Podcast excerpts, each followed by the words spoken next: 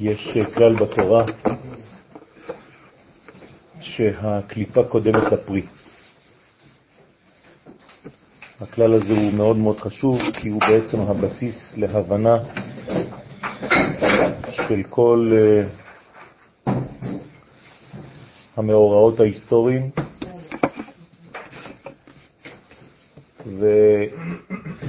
ובאופן יותר פרטני, תהליך הגאולה. זאת אומרת שעשיו קודם ליעקב בהופעה, למרות שיעקב קודם לעשיו ברעיון. למה הקליפה צריכה להיות קודמת לפרי? כדי לשמור על הפרי,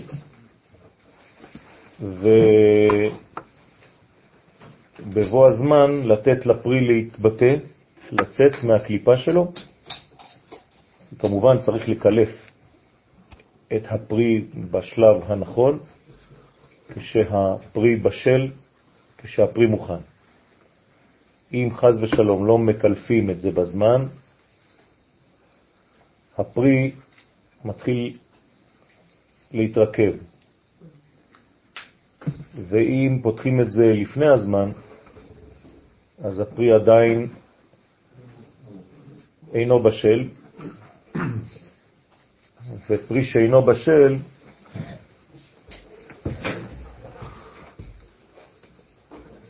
יש בעיה לאכול אותו. המאמר שאנחנו עכשיו אה, הולכים לדבר עליו זה בתור האמצעי ובמידת הרחמים שבתפארת. אז אה, לפני זה יש אה, קטע קטן, וכך הוא הרמז של הטעמים, שעל ידי תקיעת שופר של משיח תתהפך ממשלת בני עשיו שממשלתם קדמה לממשלת בני יעקב. והזדקפו בני יעקב, שנאמר בהם קטונתי. והזדקפו על ידי החסד שבימין הנקרא גדול. כלומר, המידה שמעמידה את עם ישראל ביציבות היא מידת החסד האלוהית, כמובן, שמופיעה בעולמנו. איך החסד האלוהי מופיע בעולמנו? על ידי שופרו של משיח. מה זה שופרו של משיח? זה לא שמישהו בא ותוקע בשופר, אלא בעצם זה התגברות מידת החסד בעם ישראל. כלומר, שעם ישראל יהיה במהלך של הפנמה, שהחסד צריך לגבור על הדין, ונתנהג כל אחד ואחד עם השני במידת החסד, בלי משחק מילים. ברוך אתה אדוני אלוהינו מלך העולם שהכל נהיה מדבר.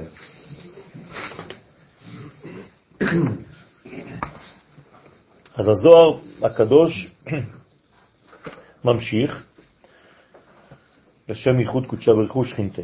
ובמידת הרחמים שבתפארת, כלומר מידת התפארת היא מידת הרחמים, היא הקו האמצעי, אז היא נקראת גם כן רחמים וגם כן בספירות תפארת, מעריך תרחה.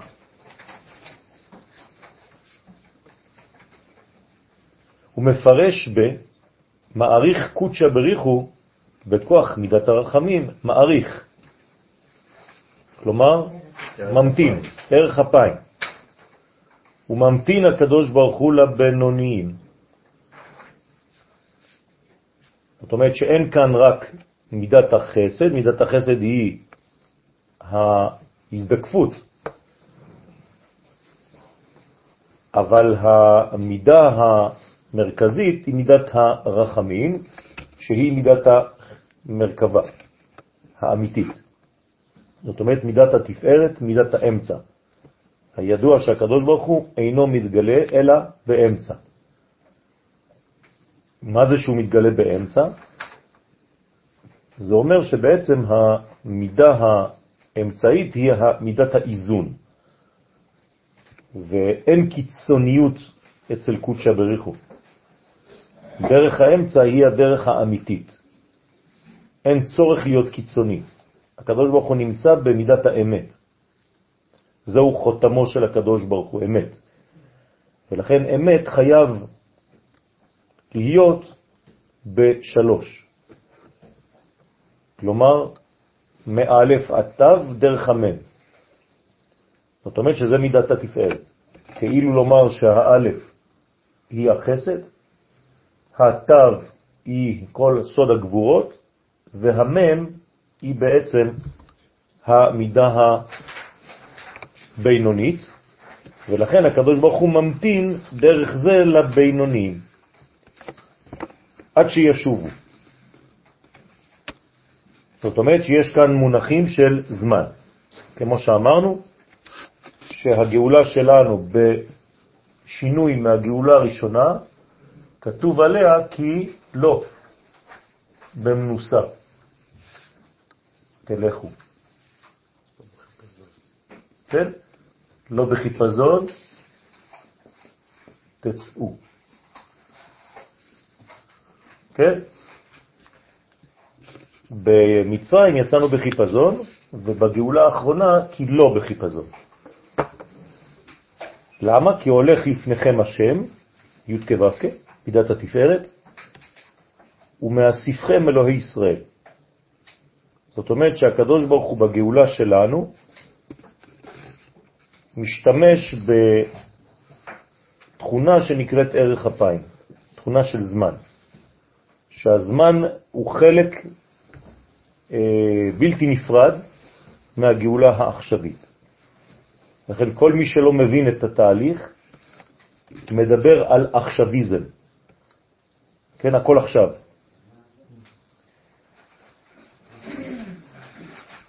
ולכן הקדוש ברוך הוא הוא ערך אפיים על הבינוניים, כי היו ראויים להיכתב למיטה יחד עם הרשעים. והקדוש ברוך הוא מעריך אפו עד שישובו. מעריך אפו זאת אומרת מעריך את כעסו, כן? אפו בתורה זה כעס, נכון? ואיחר אפו, או מעריך אפו.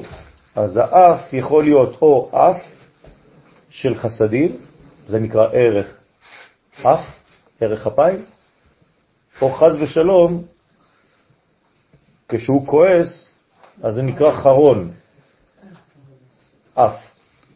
אז זה אפיים? כן. אז פה הקדוש ברוך הוא מעריך אפו, זה נקרא בלשון הקבלה, עריך אנפין, או ערך אפיים. וטרח בגיני הוא, והוא טרח בשבילם שלא תהיה הגאולה בחודש תשרה במידת הדין. לקיימה, לקיים בהם מה שכתוב, וברחמים גדולים אקבצך. דהיינו, בשבועות שבתפארת, שהוא מידת הרחמים, אקבצך. כלומר, חג השבועות, חודש סיוון, הוא חודש של רחמים, חודש של אמצע. ולכן בחודש זה יש סגולה מיוחדת של זמן, שאינה מן המידה. אותה נקודה של זמן לא מתלבשת בזמן. ולכן אין לחג השבועות זמן. לא כתוב זמן על חג השבועות בתורה. הוא לא קשור לתאריך. לא כתוב כי בט"ו לחודש השלישי, כן, יהיה לכם מתן תורה או דברים כאלה. לא כתוב בכלל, לא כתוב מתן תורה בכלל על חודש סיוון, ולא כתוב גם כן תאריך, לא לחג שנקרא עצרת, ולא לחג השבועות, אלא שזה בעצם ביחס ליציאת מצרים, וזה צריך לפתח במקום אחר. על כל פנים, יש קיבוץ בחודש סיוון, וזה מידת הרחמים. ובאבקון ועל ידי מידת הרחמים יצאו מן הגלות. כלומר, היציאה מן הגלות יש בה תכונה של מתן תורה. במילים פשוטות, היציאה האמיתית מהגלות פירושה תורה. בלשון אחרת, מי שאין לו תורה לא נגאל. ומצד שני, מי שלא נגאל, אין לו תורה. זאת אומרת, הא בהא הגאולה תלויה בתורה, והתורה תלויה בגאולה. כשאני אומר גאולה ותורה, אני אומר מלכות ותורה. מלכות זה החופש הלאומי, ותורה זה הקודש הלאומי. ולכן מי שלא זכה למלכות, כלומר ליציאת מצרים, לתרגום בימינו, מי שלא זכה ליום העצמאות, אז אין לו תורה, אין לו יום ירושלים. ומי שזוכה למדרגה פנימית, כן, זה בגלל שהוא זכה קודם לכן למדרגה חיצונית. וגם כאן הקליפה קודמת לפרי, גם בקדושה. זאת אומרת, החירות הלאומית חייבת להיות קודמת לחירות הפנימית של הקודש. אנחנו מטפלים בגופו של התינוק לפני שאנחנו מטפחים את נשמתו. אי אפשר אחרת. אי אפשר להתחיל לחנך תינוק לערכים של קודש לפני שהוא יודע לשמור על גופו, לפני שהוא אוכל, לפני שהוא חי. יותר פנימי, עץ חיים קודם לעץ הדעת. ולכן, באופן פרדוקסלי, עץ חיים זה דווקא החירות הלאומית. ועץ הדעת זה בעצם החירות של הקודש. אם לא, הקודש שתקבל הוא לא מהמדרגה של עץ החיים, אלא מהמדרגה של עץ הדעת. וזאת בעיה, כי אתה תקטין את האלוהות להבנה שלך. וכשאתה מקטין את האלוהות, לא חשוב באיזה גודל, זו כבר עבודה זרה. כי אתה מצמצם את האלוהות לתפיסה השכלית, וזו כבר עבודה זרה. כל גימוד של האינסוף פירושו עבודה זרה. ולכן על ידה דהוא דאית יהיב אורייתא על ידי בשבועות. על ידי משה שניתנה התורה על ידו בשבועות. כלומר, מי משדר את העניין הזה של הרחמים? משה רבנו. לכן משה רבנו, למרות היותו בהופעה שלו בצד ימין, בנצח, השורש שלו הוא בעצם דעת. כי הוא יהיה משיח. זאת אומרת שמשה רבנו קשור בספירת הדעת בשורשו. מה זה ספירת הדעת? הספירה שמסוגלת להעתיק את האינסוף אל המדרגות של העולם שלנו. מתווך.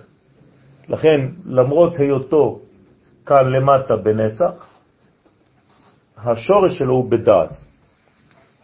ואז הוא ממלא את כל החדרים. ובדעת חדרים ימלאו, והוא מתווך בין האינסוף לבין הסוף, והוא מוריד לנו את התורה. לכן הוא בעצם האדם, הדמות האנושית שדרכה האור האלוהי עובר. זה נקרא משיח. משיח הוא בעצם מספירת הדעת, או מכל המדרגות שבקו אמצעי. זאת אומרת, קטר, יסוד, תפארת, כל המדרגות האלה ומלכות. כמובן הוא מתגלה במלכות כי הוא מלך, המשיח.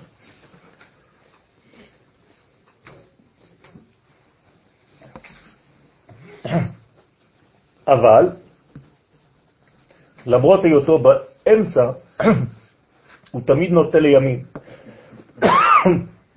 לחסד, לנתינה. ולכן על ידי משה שניתנה תורה על ידו בשבועות, כי הוא יהיה משיח להזיל לימינה, שהוא בתפארת ההולך ונוטה לימין. מה זה נוטה לימין? נוטה לחסד, נוטה לנתינה, נוטה שלא ייגמר השלב תקוע באיזושהי קומה ברוחניות. ולכן משה חייב להיות גם נביא וגם מלך. נכון? ויהי בישורון מלך נאמר על משה רבנו. ולא קם בישראל נביא כמשה עוד, נביא. נביא זה תורה, מלך זה מלכות. כלומר, משה רבנו מכבד את שתי ההופעות ההכרחיות לגילויו של מלך המשיח. מי שיש לו תורה ואין לו מלכות, כן, הוא נקרא לא יפה. ומי שיש לו מלכות בלי תורה, כן, אז הוא גם כן חסר, חסר נשמה. ולכן השילוב הזה בין מלכות לבין תורה, בין קודש למלכות, הוא השילוב המנצח. כמו שדיברנו על ירושלים ועוד נדבר בעזרת השם ביום ירושלים, שירושלים נקראת מקדש ומלכות. מקדש מלך, עיר מלוכה.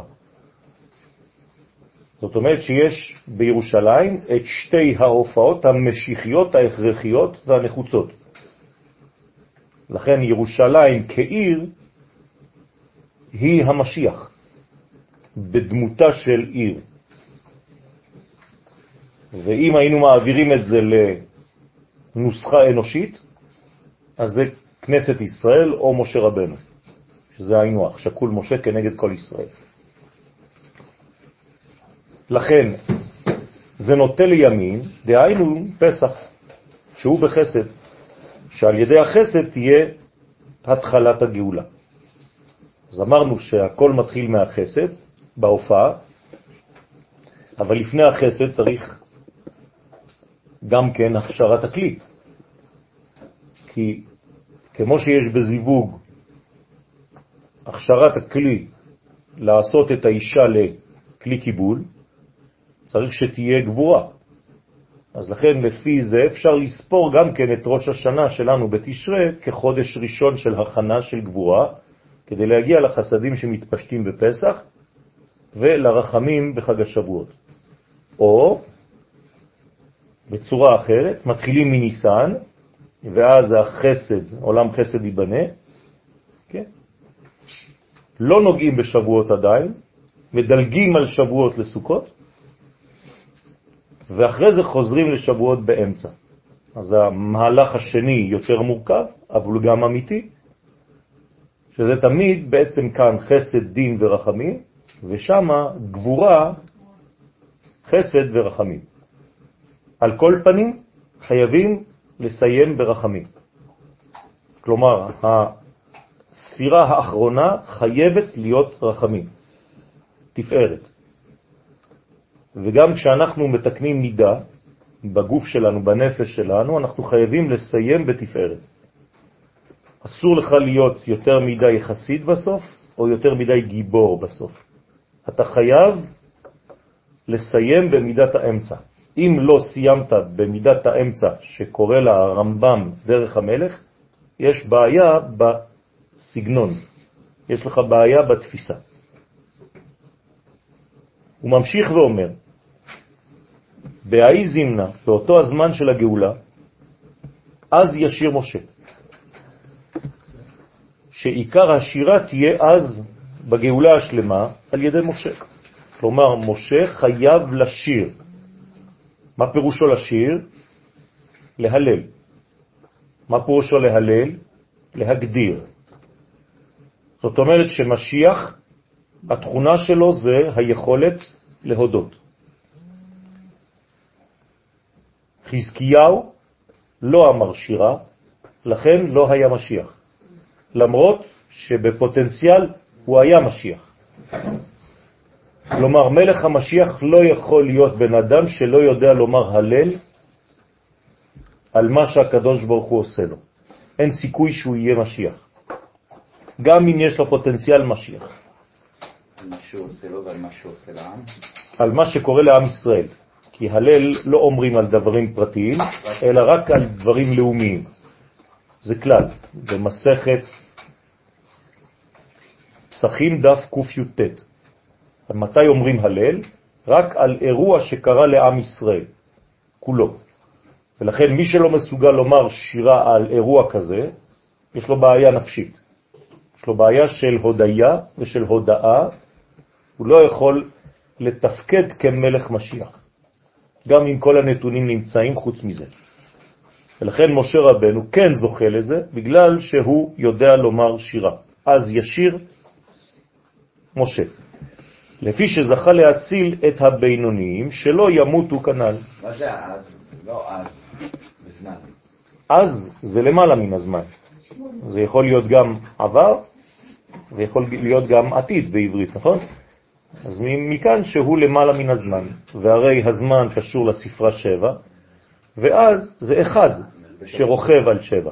זאת אומרת, אין סוף, נצח.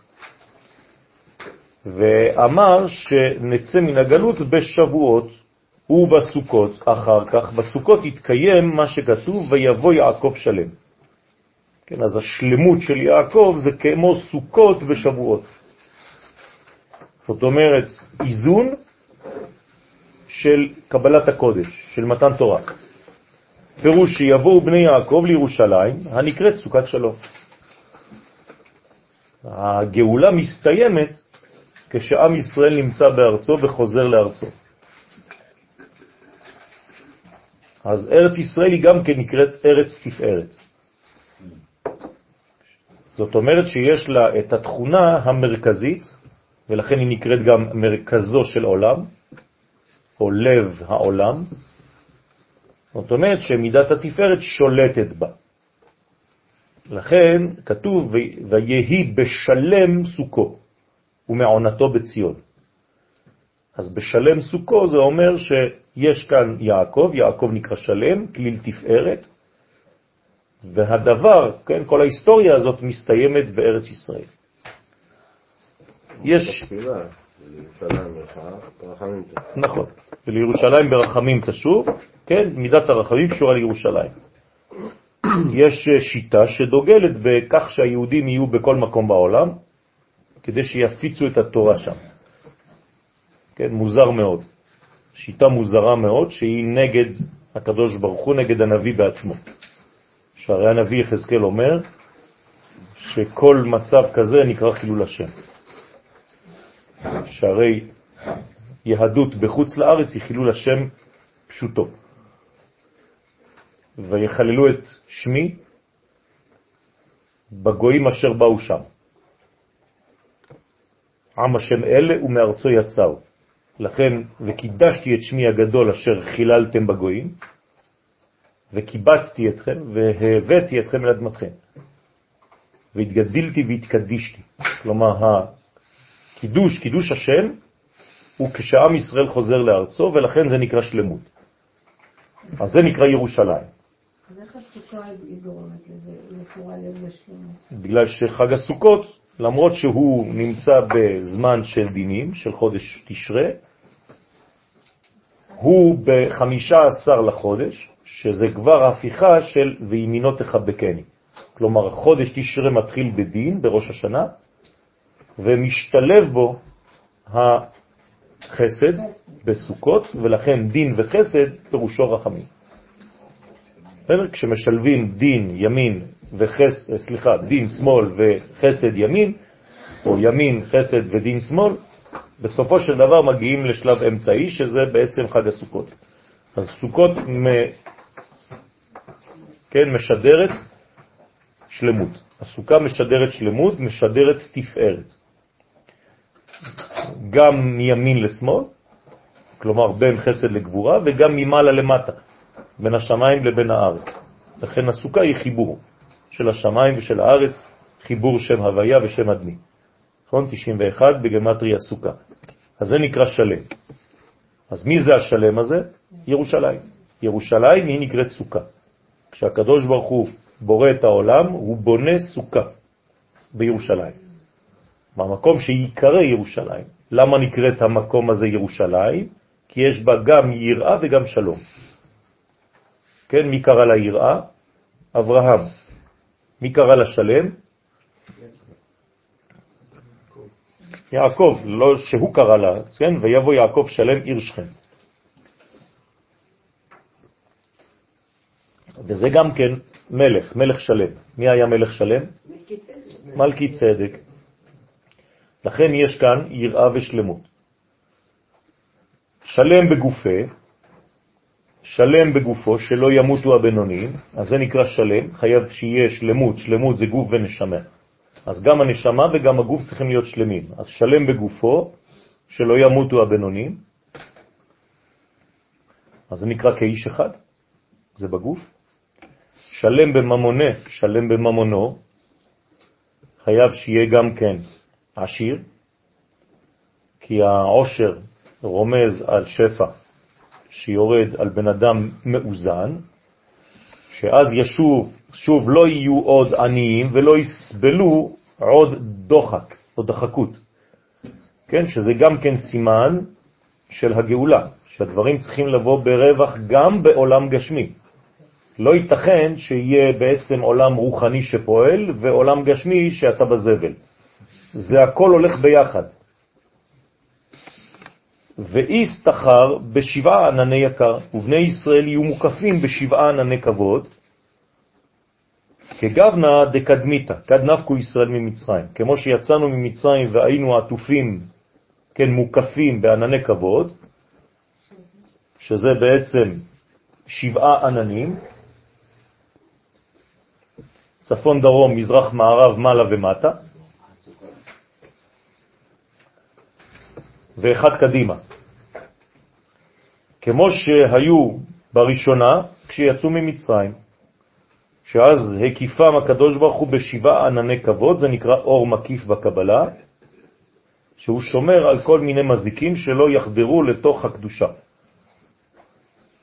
לכן אדם שנמצא בשלמות, יש בו אור פנימי כמובן, שחודר בו ומחיה אותו מבפנים, אבל לא פחות מזה חייב שיהיה לו גם אור מקיף ששומר עליו מבחוץ, שלא תהיה חדירה לחיצונים.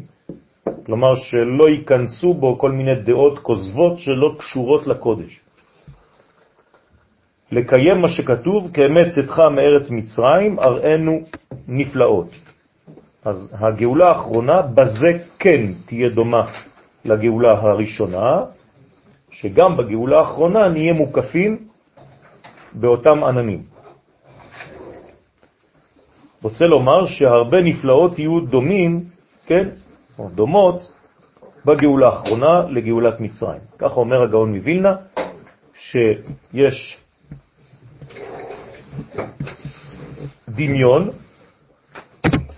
בין הגאולה הראשונה לבין הגאולה האחרונה, השוני המרכזי יהיה בזמן.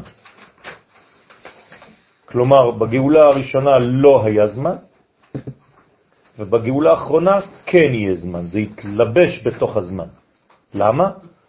כי בגאולה הראשונה לא זכינו, ובגאולה האחרונה נזכה.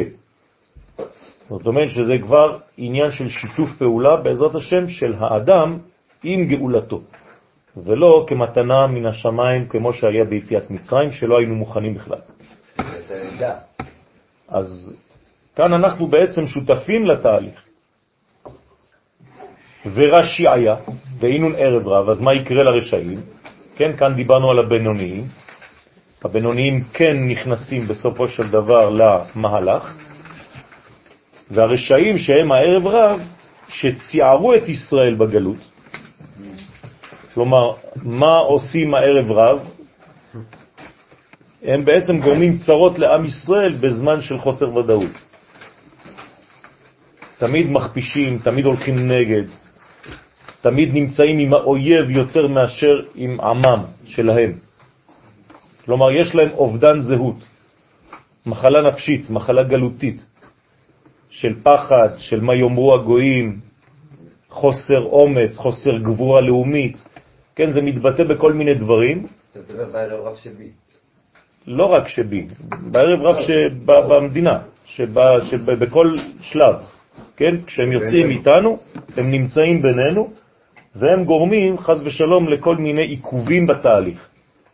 אז אותם אנשים שציערו את ישראל, איתמר בהון, עליהם רומז הטעם של סוף פסוק. כן? שסופם יהיה שהקדוש ברוך הוא יפסיק ויבטל אותם מן העולם. זה נקרא סוף פסוק, כלומר הם נגמרים. הם בעצם נעלמים בשלב האחרון מכל המהלך. בעינון מזרעה דעמלק. למה? לפי ששורש נשמתם הוא מזרע עמלק. דאית מרבה, שנאמר בו, ויומר כי יד על כסיה נשבע הקדוש ברוך הוא למחותם מן העולם. כאן עמלק אינו מופיע רק כעם שבא מבחוץ לחבל בתהליך של הגאולה, אלא כמושג שנמצא גם בפנים, שמחבל בתוכנו. ולכן סופו להיות סוף פסוק. ולכן הקדוש ברוך הוא מוכר אותה מן העולם בעינון חמש מינים. הערב רב יש בו ביניהם חמישה מינים, שהם המלאקים, ככה זה מתחלק, גיבורים, נפילים, ענקים ורפאים. עיין בזוהר פרשת בראשית, דף כ"ה עמוד א' ועמוד ב', שם מבואר עניין שמות אלו. זאת אומרת, לא סתם קוראים להם גם עמלקים, גיבורים, נפילים, ענקים ורפאים.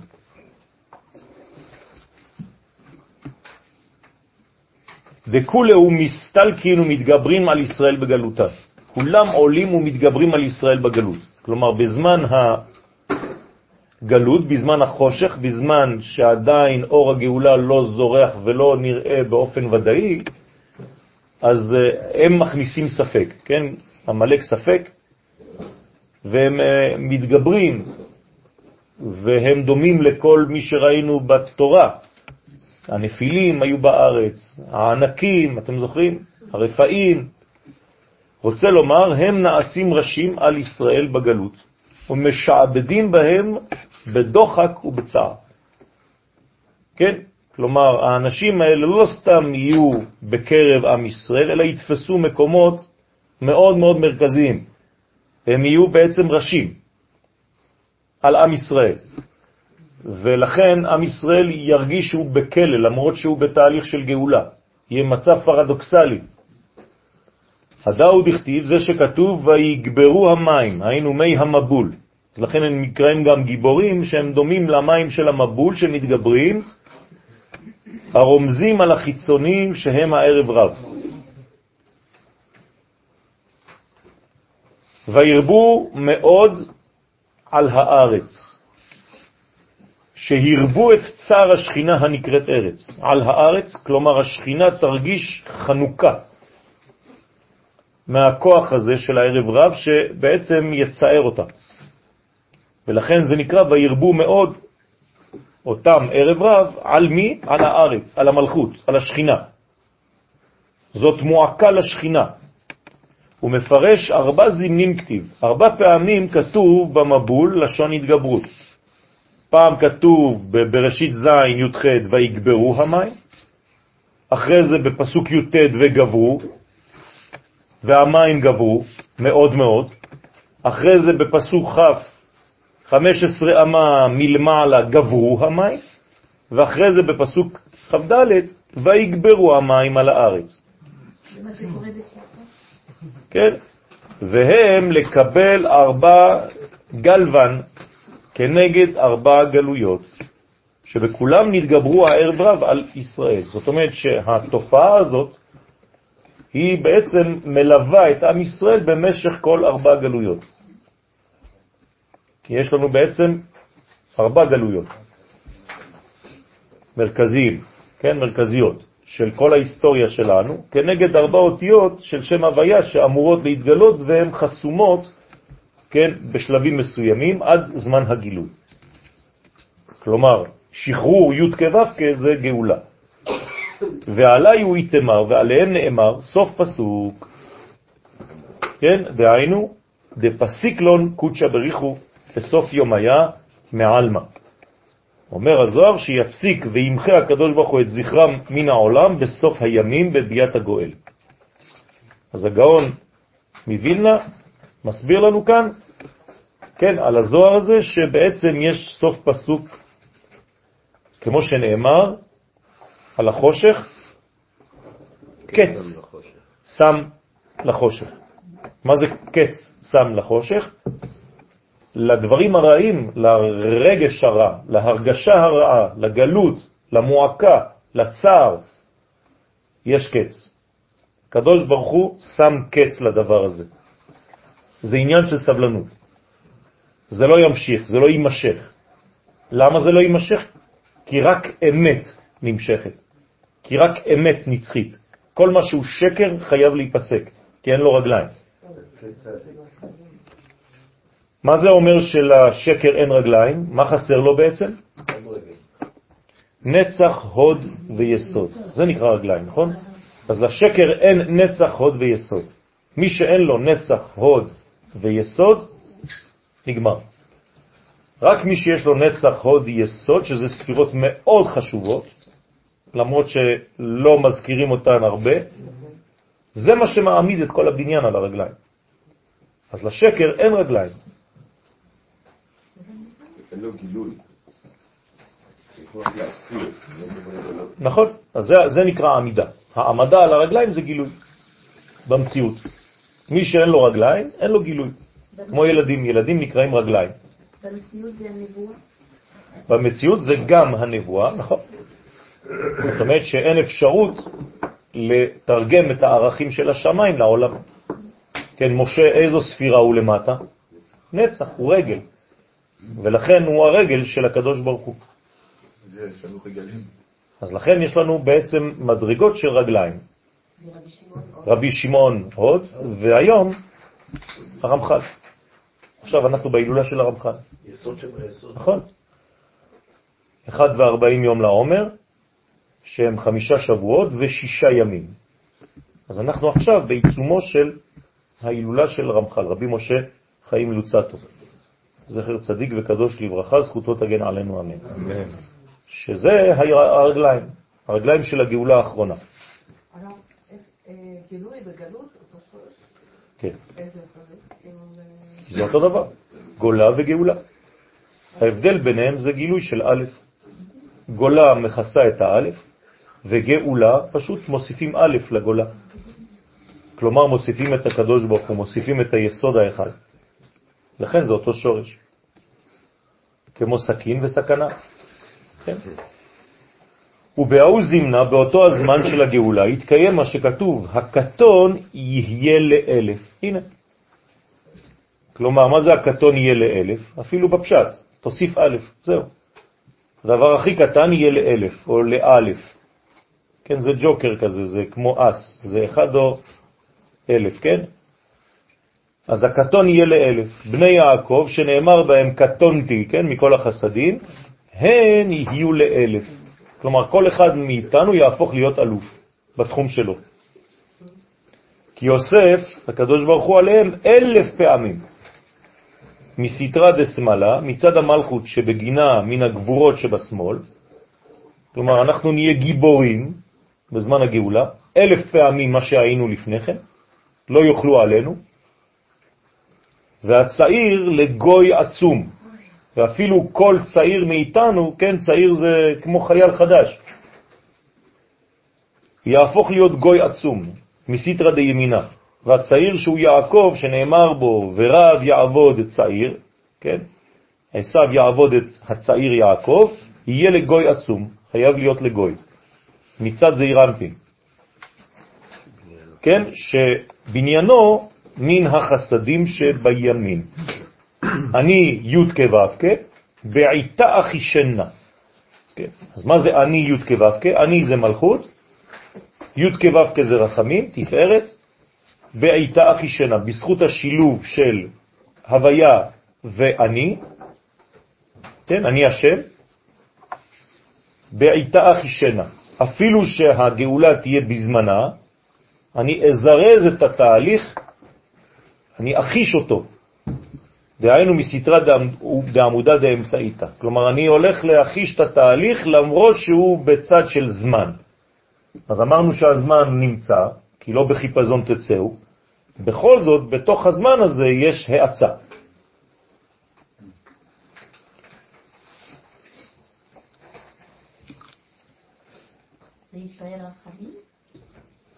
כן, זה תמיד רחמים. חייב שיהיה רחמים. שעבר, זה הזמן. כן, ועכשיו הוא רוצה לזרז. אבל זה, גם, זה בזמן. אם הוא מזרז, זה זמן. בסדר? זה עדיין זמן. לכן כתוב בעיתה, אחישנה. לא, לא כתוב אחישנה, אלא בעיתה, בזמן, בעת. העת זה זמן, נכון? עת הוא זמן לכל חפץ, אומר שלמה המלך. אחישנה.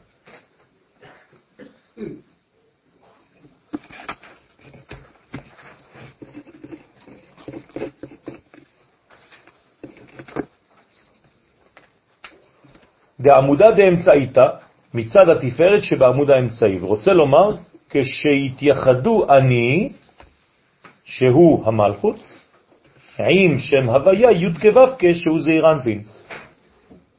בסדר? אז אנחנו מחברים את האני, אני השם. כל פעם שאתם רואים בתורה אני השם, זה לא שהקדוש ברוך הוא אומר, כן, אני, הוא, הוא חותם, אלא אני השם זה בעצם מדרגה שבאה לגלות את הבחינה הזאת של הזיווג בין שם הוויה לבין המדרגה הזאת. אז זה נקרא פז. כן, בגמטריה. אני זה 61 ושם הוויה 26. ביחד זה 87. גם כן מספר סודי של גילוי המדרגה הזאת של חיבור. לא רק 91, זה שם הוויה אדני, אלא גם כן הוויה אני, בלי הדלת של אדני, גם כן חלק מהגילוי של הגאולה. פירוש בעת שאות ה' תתחבר עם י' כ' ו', כן, בשם הוויה יש י' כ' ו' כ', אז יקו, האות ה' האחרונה מתחברת עם היקו, ואז זה מתחבר להיות שם שלם. ביום ההוא יהיה השם אחד ושמו אחד. אז אחישנה, למהר את הגאולה. ומיד יתפסקון המלאקים מן עלמא, ומיד יפסקו וימחו המלאקים מן העולם. כל כוח המלאקי כבר לא יהיה.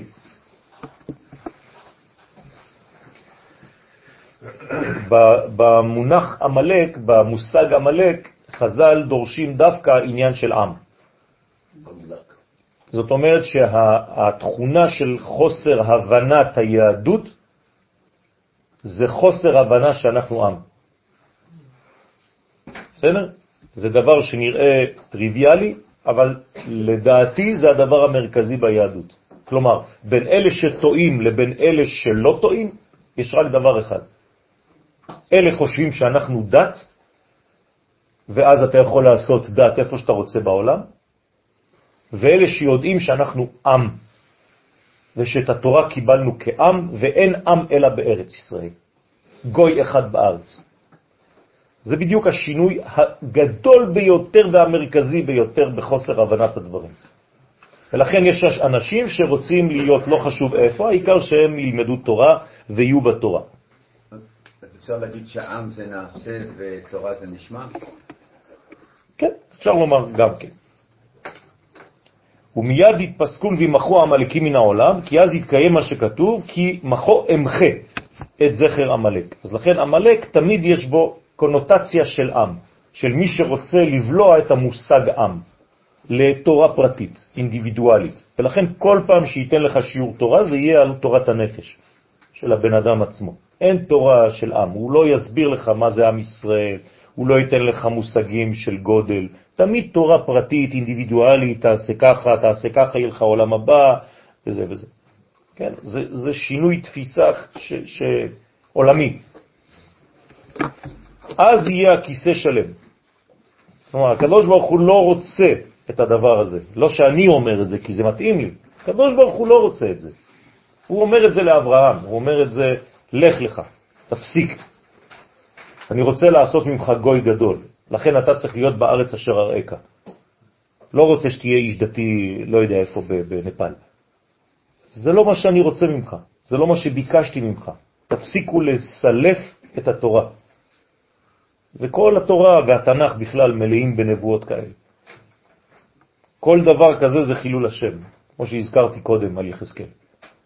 ואז יהיה הכיסא שלם. הכיסא שלם זה לא סתם, זה מלכות. זאת אומרת שהעם ישראל מקים כאן שלטון, שלטון פוליטי, כן, לא לפחד מהמילים, שהנוסחה שלו היא נוסחה של קודש, אבל זה שלטון לכל דבר, זה מלך. זה נקרא כיסא השם בעולם, כמו שאמר בנבואה הרב קוק. יסוד כיסא השם בעולם, זה נקרא מדינת ישראל. זה מסתדר עם המעלה של, של הזיווג הזה של פעם? זאת אומרת, יש כאילו צריך פה איזו עשייה בחיבור, נכון?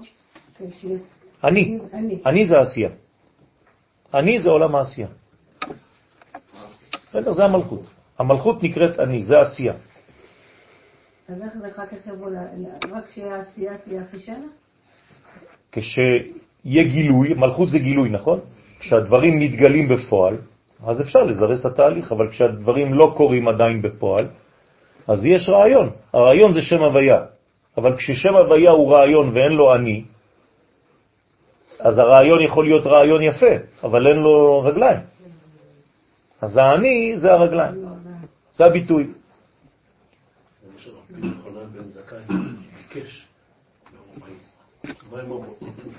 בית המקדש הראשון נחרב לפי הרב קוק. בית המקדש הראשון נחרב הכל בגלל שהיה, באמת הייתה ברור, אבל בפרטים הם לא היו מספיק בסדר. אנחנו רואים את זה. נכון. כי זה נחרב, בית המקדש.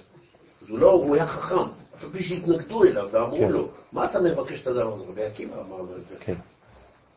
לכן יש ביטוי בגמרא, אם אני כאן, הכל כאן. צדק. זה לא אני. אם אני כאן, אז הכל, היסוד כאן. מי שלא מבין את זה, אומר איזה גאוותן ההוא, כן? להגיד שאני זה ממנו דבריו, כן. שזה בעצמי, זה כבר הגילוי שלנו, זה כבר נכון. שלנו בתוך ה... כן, בתוך האני אנחנו מוסיפים את, את, ה- את הדלת שלנו, את בחינת דלת. נכון, עשייה. נכון. אבל אני זה גם העין המקורי, מה? העין, יש לי עין, כן? זה, זה, זה ההפך מהאין, זה הגילוי של האין. נכון, שהוא- נכון, נכון. האין מתחיל ונגמר באני. נכון? השורש זה אן בעברית, כן? מה זה אן בעברית? איפה? אן פירושו איפה. כשהאיפה הוא אצלי, זה נקרא אן אצלי, אני. בסדר? אז לאן אתה הולך? לאיפה? לאן?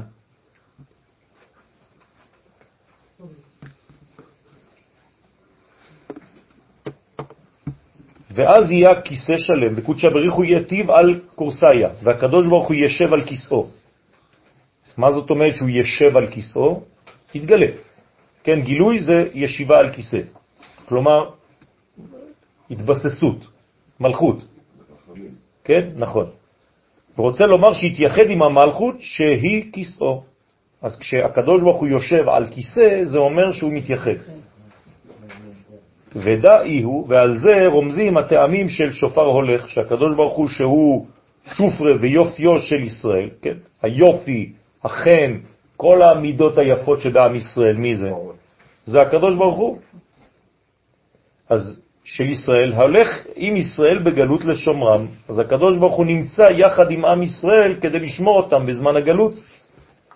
אבל צריך להיגמל מהדבר הזה, ולכן בעת הגאולה אתנח יתיב. דהיינו בהוא זימנה דהתמחון עמלקים מעלמא, באותו הזמן שימחו עמלקים מן העולם, יהיה קודשא בריחו נח. זאת תהיה מנוחה לקודשא בריחו.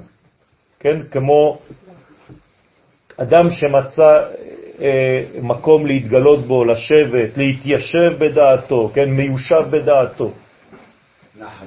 כשהקדוש ברוך הוא נמצא בגלות בגלל שיש גלות, אז הוא לא במנוחה.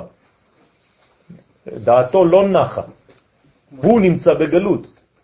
אז כשהוא מוצא בעצם מנוח לכף רגליו, כביכול, אז הוא נח. לא. מה זה אני לא שניתי? זה ביחס אליו, אבל ביחס אלינו, כן? זה, יש, יש שינויים תמיד. אנחנו בעולם של שינויים. דרך אגב, כשהוא אומר אני לא שניתי, זה לא שהוא לא משתנה, זה אני השם לא שניתי. כלומר, הפז הזה, אני והוויה, לא שניתי. כלומר, כשיש זיווג, אז זה מראה על יציבות אלוהית. לא כתוב אני לא שניתי, כתוב אני השם. אז בדיוק הצירוף שעכשיו חיברנו. הוא לא במנוחה תמיד, הוא במנוחה כשאנחנו נמצאים במנוחה. לא אכנס לירושלים של מעלה עד שלא אכנס לירושלים של מטה. כלומר, עד שאתם לא תיכנסו לירושלים של מטה. אז זה אומר מה שזה אומר, אני לא במנוחה. את מדברת על מדרגות מבחינתו, מראייתו הוא. נכון שאצלו אין שילוי, אבל אנחנו לא מתייחסים למה שאצלו, אנחנו לא יודעים. אנחנו מתייחסים למה שאצלנו, כלומר ליחס שלו אל העולם. כן. נכון, נכון. דהיינו נייחה לישראל, שישפיע רוב נחת לישראל מכל הצדדים. אז כשעם ישראל נמצא במנוחה, גם הקדוש ברוך הוא נמצא במנוחה. ויתיב על קורסאיה וישב על כיסאו, כי אז יהיה הכיסא שלם. כן? אין השם שלם ואין הכיסא שלם, עד שימחה זרעו של המלאק. אז ברגע שאין יותר המלאקים, אין יותר הפרעות, אז הכיסא, הכיסא שלם עכשיו, וגם השם שלם, י' כו'. אם אין כיסא, אין מלכות, אין את האחרונה, יש רק יקו. 39, 39 זה טל. וכתוב שעד שראשי נמלט טל, כבוצותיו רסיס לילה בשיר השירים, אז כשהטל מוצא את האחרונה, שהיא נקראת ה' עם ה' א', אז זה טל 39 פלוס 6, זה 45 בגמטריה גאולה. כלומר, אם אין 45, אז יש יקו, יקו זה י' כ' ו', י' כ' ו' זה רק טל. טל זה יכול להיות כללה, חז ושלום. בהיפוך אותיות ל"ט זה, זה כללה. וטל חיים. אז תלוי מה. מתי זה הופך להיות טל חיים? ברגע שזה מתחבר למלכות. כן? כן, י' כ' זה 39. הרי הוספתי לך פה ה', נכון? א'. אז אם הוספתי א' פה, אז כנראה שגם פה יש. אז ככה כותבים את זה, י' כ' ו'. אז זה כן 39. סליחה, כשהוא אומר עמלקים, הוא כולל את החמישה סוגים? כן, בוודאי, בוודאי. הוא קורא לזה בשם כולל המלאקים. כמה דהתמרבה, כמו שנאמר בקדוש ברוך הוא, ועתיק יומין יתיב, איש זקן מימין יושב. לבושה כתלג חיבר, לבושו לבן כשלג לבן. כלומר, יש לו לבוש לבן, שבעצם הוא מגלה את כל החסדים שלו עכשיו בעולם, עם לבוש לבן, עם גוון לבן. דהיינו שיעלה זעיר אנפין וילביש את אריך אנפין. ואז לבושו שהוא זעיר אנפין יהיה בתכלית הרחמים הנרמז בגוון הלבן. כן, שזה בעצם לפני הצבעים בכלל. אז הצבע של הגאולה זה לבן. לקיימה, כדי לקיים מה שכתוב, אם יהיו חטאיכם כשנים, שנים זה אדום, פירוש אדומים כתולעת שני, כשלג ילבינו, כי אז יתאר הקדוש ברוך הוא את ישראל מכל חטאותיהם. אז החיתוי הזה, זה השלג, זה התלגה. שלוש, שלוש, שלוש. שהוא כותב פה ישראל, הוא מתכוון ממש תכלס ישראל. כן, כן, כן, לישראל. ולגבי עשיו וישמעאל, אז מה יקרה עם שני האויבים שלנו בסוף התהליך, שהם יהיו מחוברים ביניהם? כלומר, עשיו יפעל דרך ישמעאל, יעשה כאילו הוא הטוב וישמעאל הרע, הוא ייתן לישמעאל לעשות את הפיגועים, והוא יעמוד מאחורה ויצביע בשקט. כן? אז שניהם בעצם מחותנים, עשיו וישמעאל. כתיב כלפי עשיו וישמעאל, כן, שעינו את ישראל בגלות, כן, כך אומר הזוהר, הזוהר יודע בדיוק מה יקרה. הוא יודע שבסוף זה יהיה שילוב של שניהם נגד עם ישראל. קורסאיה שביבין דינור, כיסאו של הקדוש ברוך הוא שהיא המלכות, הוא מניצוצות של אש. כלומר, איזה חומר זה הכיסא של הקדוש ברוך הוא? זה לא עץ, זה ניצוצות של אש. כלומר, זה הכל כמו זהב, כמו אש נוצצת, זה כמו כל מיני זיקים של אש, ניצוצות. אז מה קורה עם הניצוצות האלה? ומעינון שביבין דקורסאיה יוקדון כל תאוון דלהון. על ידי הניצוצות האלה של האש, של הכיסא, יהיו נשרפים כל עבודה זרה שלהם. מה זה אומר? אל תסתכלו סתם על הציור, כן? שאתם רואים כיסא מניצוצות של אש. לא, הם התגיירו, מה? לא. כשהקדוש ברוך הוא ישב על כיסאו, כשיהיה גילוי, זה מה שישרוף אותם. אבל זה ישרוף רק את העבודה הזרה שלהם. לא. זה ישרוף את כל המציאות, למה? כשעם ישראל ישוב לארצו, זה יעבר את כולם, זה ישגע אותם. זה מה ששורף אותם. הם לא יראו כיסא של אש עם ניצוצות שיתחילו לעשות להם ככה זז בעיניים. כן? כלומר, הם לא יוכלו לסבול את עצם העובדה שעם ישראל חזר לארצו ומתחיל להקים כאן בניין של מלכות. את זה הם לא יכולים לסבול, זה מה שיהרוג אותם. זה מה ששורף את הכל. עכשיו, למה זה שורף את העבודה הזרה שלהם? כי הם בנו את כל הדת שלהם על מה? על עצם העובדה שכביכול עם ישראל כולל. ברגע שעם ישראל חוזר לפה, זאת אומרת שאין כללה.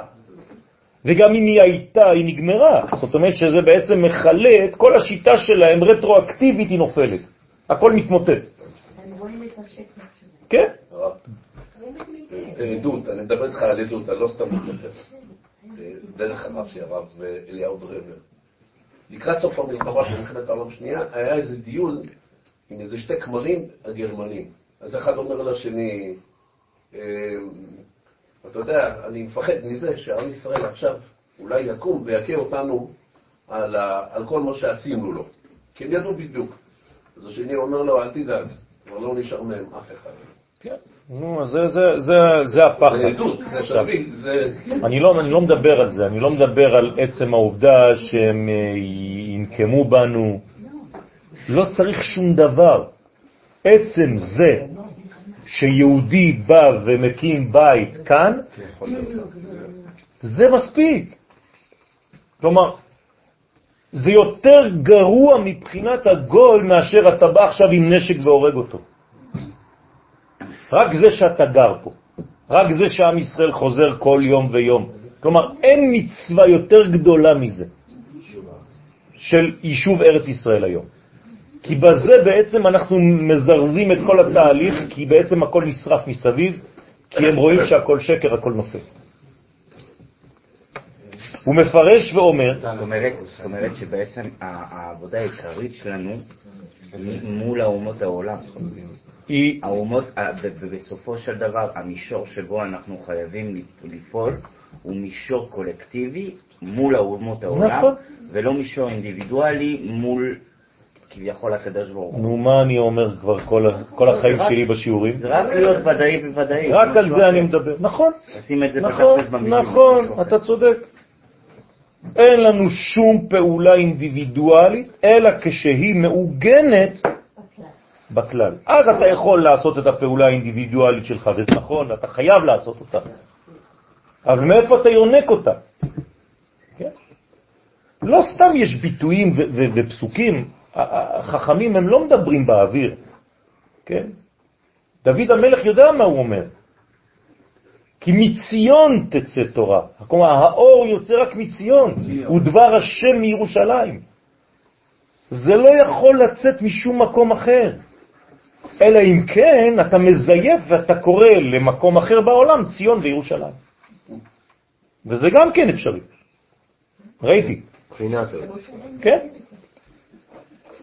לכן מפרש ואומר כי מה שכתוב גלגילוהי נור דליק.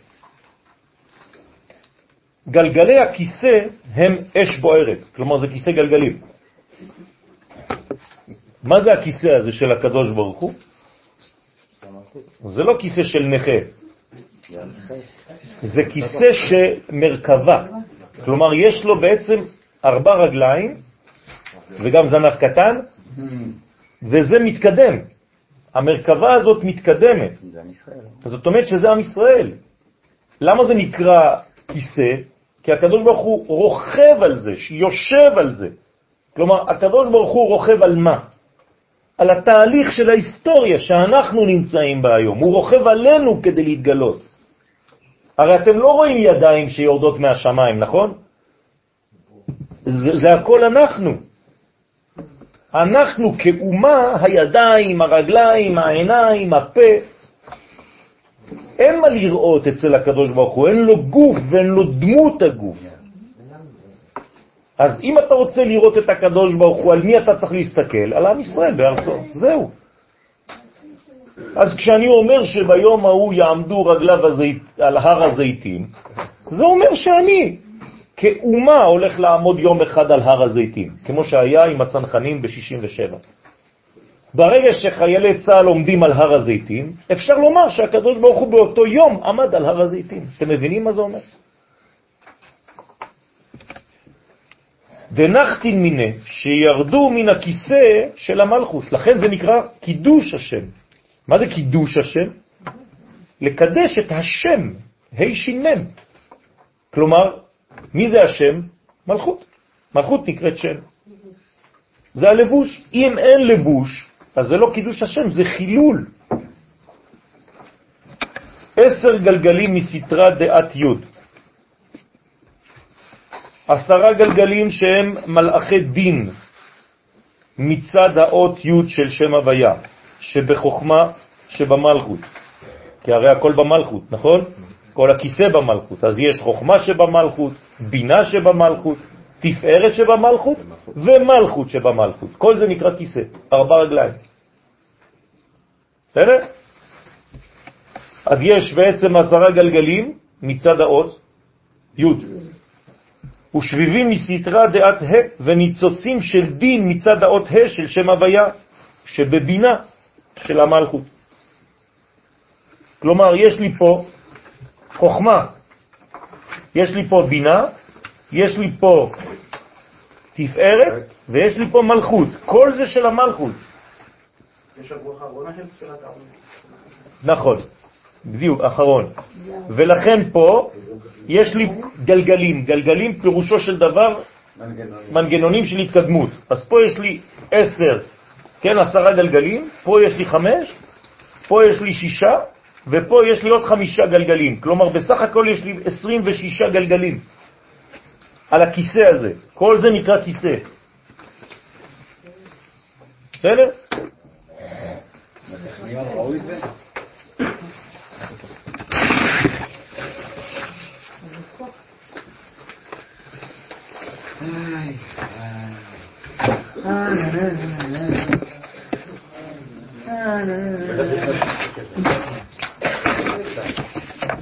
אל תלכו לאיבוד חברים.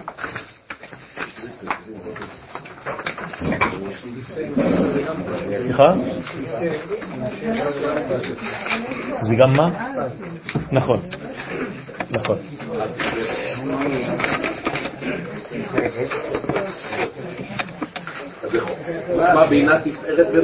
כן. כן, כשאנחנו מרכזים, מצמצמים את עשר הספירות, יש לנו בעצם רק חמישה פרצופים.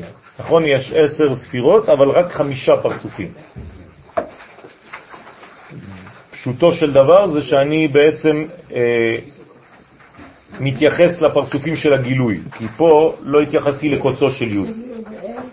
לא, זהו, רק קוצו של י' לא התייחסתי. כל השאר זה הופך להיות פרצופים. אבא, אמא, תפארת ומלכות. זה אירנפין ומלכות, אותו דבר. אז מה עשיתי בעצם? צמצמתי שש ספירות, חסד, גבורה, תפארת, נצח, הוד ויסוד, לפרצוף אחד, שנקרא תפארת. אוקיי? אז זה נקרא פרצופים. לכן הכיסא בנוי בעצם מארבעה פרצופים של המלכות. ולכן יש ארבע רגליים לכיסא. וזה בנוי בצורה שונה, כלומר, זה לא רגליים שוות. יש רגל אחת שיש לה עשרה גלגלים, ורגל אחרת שיש לה חמש ושש וחמש. אז צריך להבין שיש כאן בניין מיוחד של התקדמות, שכל זה בעצם מגלה לי את האין סוף, את מה שמעבר לזמן, בתוך מערכת הזמן. זה נקרא כיסא, כן? אז כמה זה בעצם? זה 26, 2 ועוד 6, 8. כלומר, זה השמונה שבתוך השבע, בתוך הזמן. זה הכיסא. כן, כן. ואז טרן עדוון התארון בנורה. כלומר, ואז יש שתי אותיות שמתעוררו, מתעוררות מבחינת הדין. אלו שתי אותיות י"ק. התעוררו בבחינת אש הדין. כלומר, בשם הוויה פה יש י' וה'. י' וה' זה אש גדולה מאוד, חזקה מאוד, זה נקרא מוחין, נכון? מוחין דגדלות. מה האש שמתעוררת מהדבר הזה? כלומר, יש פה 15, נכון? 15 גלגלים, לפי הניצוצות של האש שדיברנו עליהם. היודקה, מה זה עושה היודקה? למדנו כבר בכל מיני ספרים, אתם זוכרים, שהבינה, הרי איזה בינה ויוד זה חוכמה, הבינה דוחה את החיצונים והחוכמה מחלה אותם, גומרת אותם. לכן כשהקדוש ברוך הוא רוצה בעצם לעורר אש של דין נגד כל החיצוניות של העולם, מה צריך לגלות? י' וה', חוכמה ובינה, לכן לומדים זוהר היום. כשאתם לומדים זוהר היום, מה אתם עושים? מחלים את הגויים. בדיוק, אתם מחלים את כל הקליפות, לא את הגויים. את כל הקליפות שיש בעולם. לכן הלימוד הזה כל כך נחוץ בדור שלנו. בלי הכלי נשק הזה, אתה בכלל, זה כאילו אתה משחק עם רובה מים. לא מספיק היום ללמוד גמרא, לא מספיק ללמוד היום משנה, זה לא מספיק יותר לזמן של הגלות. זה מה שצובחים ואומרים חכמי הסוד, ובראשם ועל כולם רבי שמעון בר יוחאי. אתה רוצה היום להשתמש בנשק שהולך לזרז את התהליך של הגאולה, זה הזוהר. תפסיק להוציא כל מיני דברים שאתה לא מבין בכלל על מה אתה מדבר. מה זה שאתה לא מבין על מה אתה מדבר? שאתה פשוט עדיין תקוע בתוך מנגנון, כן, שגם זה חשוב, בוודאי שגם זה חשוב. לא העיקר. אבל אומרים לך שהיום כדי לזרז, כבר לגמור את כל התהליך הזה, צריך ללמוד י"ק. זה תורת האצילות. אני חושב שאפילו הקליפות מחכות. בוודאי, גם להם נגמר כבר. נכון. ואז, כן, יש לי שאלה, אה, אומרים שהשורש של הדינים זה בבינה. לא. משם מתעוררים, אבל יש דינים יותר גבוהים. יש דינים יש דינים עוד יותר גבוהים. אבל אומרים שלמעלה זה רק חסדים. נכון. זה דין של חסדים גדולים. זה אמת. אמת זה דין. אבל שם זה לא מבוטא כמו שאנחנו בעולם הזה. זה לא מבוטא בצורה כזאת שאנחנו מבינים. אבל זה, זה דינים גדולים מאוד. זה אש. דין זה לא דבר שלילי. לכן, לאוקדה תעוון דלהון, לשרוף את העבודה הזרה שלהם. אז עוד פעם, אנחנו אומרים שהקדוש ברוך הוא ישרוף ויעשה ותתתי ותתתה. על מי זה עושה את זה? אנחנו. תפתחו זוהר, רבותיי. זה עוזר לקדוש ברוך הוא לא לצאת שקרן. אתם מבינים? כי אם אתה לא לומד את זה, אז הקדוש ברוך הוא שכתב כאילו אני עתיד לשרוף את הגויים, זה לא מתקיים. אז אתה מוציא את הקדוש ברוך הוא שקרן, כי אתה לא מיישם את מה שהוא מבקש. או כשהקדוש ברוך הוא אומר והבאתי אתכם אל אדמתכם ואתה אומר לא, לא, אני נשאר. מה אתה עושה? אתה מוציא אותו שקרן, זה נקרא חילול השם. זה המצווה. בוודאי, בוודאי. בהוא זימנה, באותו זמן התקיים מה שכתוב, והיה החסון לנעורת, וגומר. פירוש העבודה זרה שהייתה, כן, חסונה, חזקה, חוסנם ותוקפם שבטחו בה, אותם ערב רב, אותם אומות, תהיה לנעורת של פשטן, כלומר, דבר שאתה מדליק בו גפרור, הכל כבר נשרף, כלום. תוך שנייה, קש מול להבה. כן, ש, ש, שקל להישרף, כמו שכתוב בסוף הפסוק, ובערו שניהם יחדיו. דהיינו עבודה זרה עם עושהו, כלומר עם מי עם שעושה אותה, הוא והיא. כמוהם יהיו עושיהם, כל אשר בוטח בהם. בסדר? בהוא זימנה, באותו זמן של ביאת הגואל, אז רבותיי, ביאת הגואל זה לא דבר שבא מלמעלה, ולכן קוראים לו צמח. הוא בא מלמטה, הוא בא מהאדמה, הוא צומח, זה אנחנו. אנחנו המנגנון הבונה, המכשיר, הכלי. אז אנשים ממתינים, מחכים שזה ירד להם מלמעלה. זה, זה ממש אה, סנטה קלאוס. חס ושלום, זה, זה נצרות. בההוא זמנא, באותו זמן של ביאת הגואל, סליק וו על דרגה דילה, יעלה וו שהוא זעירנפין על מדרגתו הראשונה שהיא בחינת גדלות ראשון, דאי הוא שהוא שש מעלות לכיסא, דהיינו עלייתו תהיה בכל פרצוף, תבונה העומדת בחזה דאימה אילאה. כלומר, התפארת תעלה, אני, אני כותב את זה פה עכשיו ככה, כתר, חוכמה, בינה, חסד, גבורה, תפארת, נצח, הוד, יסוד ומלכות. התפארת תעלה עד למלכות של הבינה, לחלק התחתון שלה, שנקראת תבונה. כלומר, התפארת תעלה מדרגה, תעלה למעלה. מה זה אומר שהיא תעלה למעלה? שהיא תקבל מוחין. מי זה תפארת? זה הזמן, נכון? יום ראשון, יום שני, יום שלישי, יום רביעי, יום חמישי, יום שישי. כל זה יעלה למדרגה של תבונה, כלומר שהעולם הזה יקבל תכונה חדשה שדומה יותר לעולם הבא, למלכות של העולם הבא. אתה מדבר מהמלכות למטה? כן, תמיד, תמיד. אפשר לעשות טיפונת מהקונטקסט ולהיכנס לעומר ולשבועות. כן. זה לא התהליך זה לא- של, אה, של שבועות ושל אה, העומר. שאנחנו כרגע נחשבים כתפארת, סופרים את הזמן עם נכון, העומר נכון. כדי לכתוב את התמונה. בדיוק, בדיוק. מה זה, מה זה העומר? זה קבלה של התפארת שמקבלת מוחין. זהו. ולכן הזכרים סופרים ולא הנקבות. כי זה התפארת, זה עבודה של הזכר. אנחנו מתמלאים במוחין כדי להיות מוכנים לזה. דהיינו בחגת ונהי של התבונה, והם סוד שש מעלות, כלומר, יש שש מעלות בתפארת, נכון? אז היא צריכה, התפארת, למצוא שש מעלות מקבילות בעולם עליון יותר.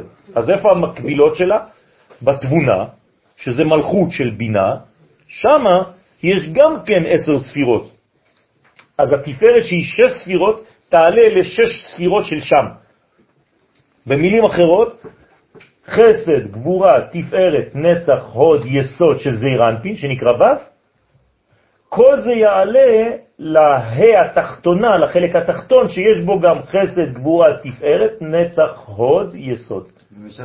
בסדר? זה עולה לשם. כלומר, זה נשאר שש ספירות כאלה, רק בעולם הרבה יותר גבוה. בסדר? פעם לא אמרנו שהיא, כאילו, ספירה לא יכולה לעלות אלא במלכות של הספירה מלמעלה? כאילו, תמיד יונקים רק מהמלכות. כן, אבל, אבל היא, לא, היא לא עולה ישירות, היא עולה, כשאומרים שהיא עולה, זה אומר שהיא בעצם נקראת כאן תפארת. הרי כל זה נקראת, נקרא תפארת, כל זה נקרא ו'. אז זאת הספירה שלמעלה. אוקיי. אין יותר ספירות למעלה. אז זה כאילו סוג של מראה, זה לא... בדיוק, בדיוק, זה זה לא. יניקה ממשי. לכן אמרתי לכם שתפארת זה כולל שש ספירות. אם לא, אז באמת אתה צודק, זה היה צריך לעבור דרך הגבורה ודרך החסד ואחרי זה לעלות. אבל פה לוקחים את כל הוו ומעלים אותה פשוט כאילו לאימא שלה, לשורש שלה. זה עתיקות מלמעלה. נכון, נכון. השוואת הצורה. ודאי הוא דרגה, וזה נרמז בטעמים של דרגה, שזעירנפין עלה למדרגתו הראשונה. תשימו לב, זעירנפין עלה. לא כתוב ספירת התפארת הבודדה. כל זעירנפין עלה למדרגתו הראשונה. ומהי מדרגתו הראשונה? מאיפה הוא בא? מי הוליד אותו? מי ילד אותו? אמא, אבל שמה תבונה. החלק התחתון, כלומר מאיפה יוצא התינוק? מהחלק התחתון של האמא. זה אותו דבר, זה יסות, כן. זה התבונה, לא יסות, ישראל סבא, אבל זה לא הוא. בינתיים אנחנו מדברים על התבונה עצמה. תראה טעמה, שהוא מרחה כפולה, שהם סוד מצוות תעשה ומצוות לא תעשה כדלקמן. ושואל, מה יתרה טעמה? על מה רומז תרה טעמה? למה יש שני טעמים? משיב, אלא בתר דסליק לדרגה, אלא אחר שזעירנפין עלה למדרגתו של גדלות ראשון, יאמר לישראל, יאמר זעירנפין, יאמר זעירנפין לבני ישראל, ועשה לי מטעמים כאשר אהבתי. כן, בתורה זה יצחק, שאומר לבנו, לך תעשה לי מטעמים, כמו שאני אוהב. כמובן שבתורת הסוד לוקחים את הפסוק ומתרגמים אותו לפרצוף. הוא מפרש מפיקודין ועשה ממצוות עשה. מה זה תעשה לי מטעמים? אתם חושבים שהאבא שלח את הבן לצוד? זה בשביל הסרט. אבל מה זה אומר מבחינה פנימית? לך תביא לי צידה, לך תביא לי מצוות עשה. זה נקרא ציד, זה תביא לי מעשים. אל תדבר איתי, בלה בלה בלה בלה בלה. אני רוצה לראות מעשים, תפסיק להבטיח. כי על ידי קיום המצוות מבררים את הבירורים מהקליפות. כי כשאתה עושה מעשה אמיתי, אז אתה מתחיל ממש לעשות בירורים. הבירורים זה עובר דרך המצוות, המצוות יש להם כוח להוציא יקר מזולל. בכלילן בה' דאברהם, שהמצוות עשה כלולות באות ה' של אברהם. אלה תולדות השמיים והארץ, בהיברעם, אלא באברהם תקרא, לא בהיברעם. זאת אומרת שאברהם הוא זה שמאפשר תולדות שמיים וארץ, הוא זה שמאפשר את הזיווג בין השמיים לבין הארץ. כי על ידי שנתווספה אות ה' בשמו, עלה מספרו לרמח. נכון? אברהם בלי הה, הוא לא בגמטריה 248. כשהוסיפו לו ה', הוא הפך להיות 248. לפני זה הוא היה 243. דחליל רמח פיקודין, ששמו כולל את מספר רמח מצוות עשה. אז מי זה אברהם בעצם? אתם רואים איש, דמות שנקראת אברהם בתורה. אתה פותח ספר בראשית, אתה רואה אברהם, ויאמר השם אל אברהם, ויתתתתתתת. זה מצוות עשה. כלומר, כשהקדוש ברוך הוא למשל אומר לאברהם, לך לך, מה הוא אומר לו? אל הארץ אשר אראך. שרק בארץ אשר אראך אתה יכול לעשות את המצוות, זה מצוות שתלויות בארץ. הרמח? כן.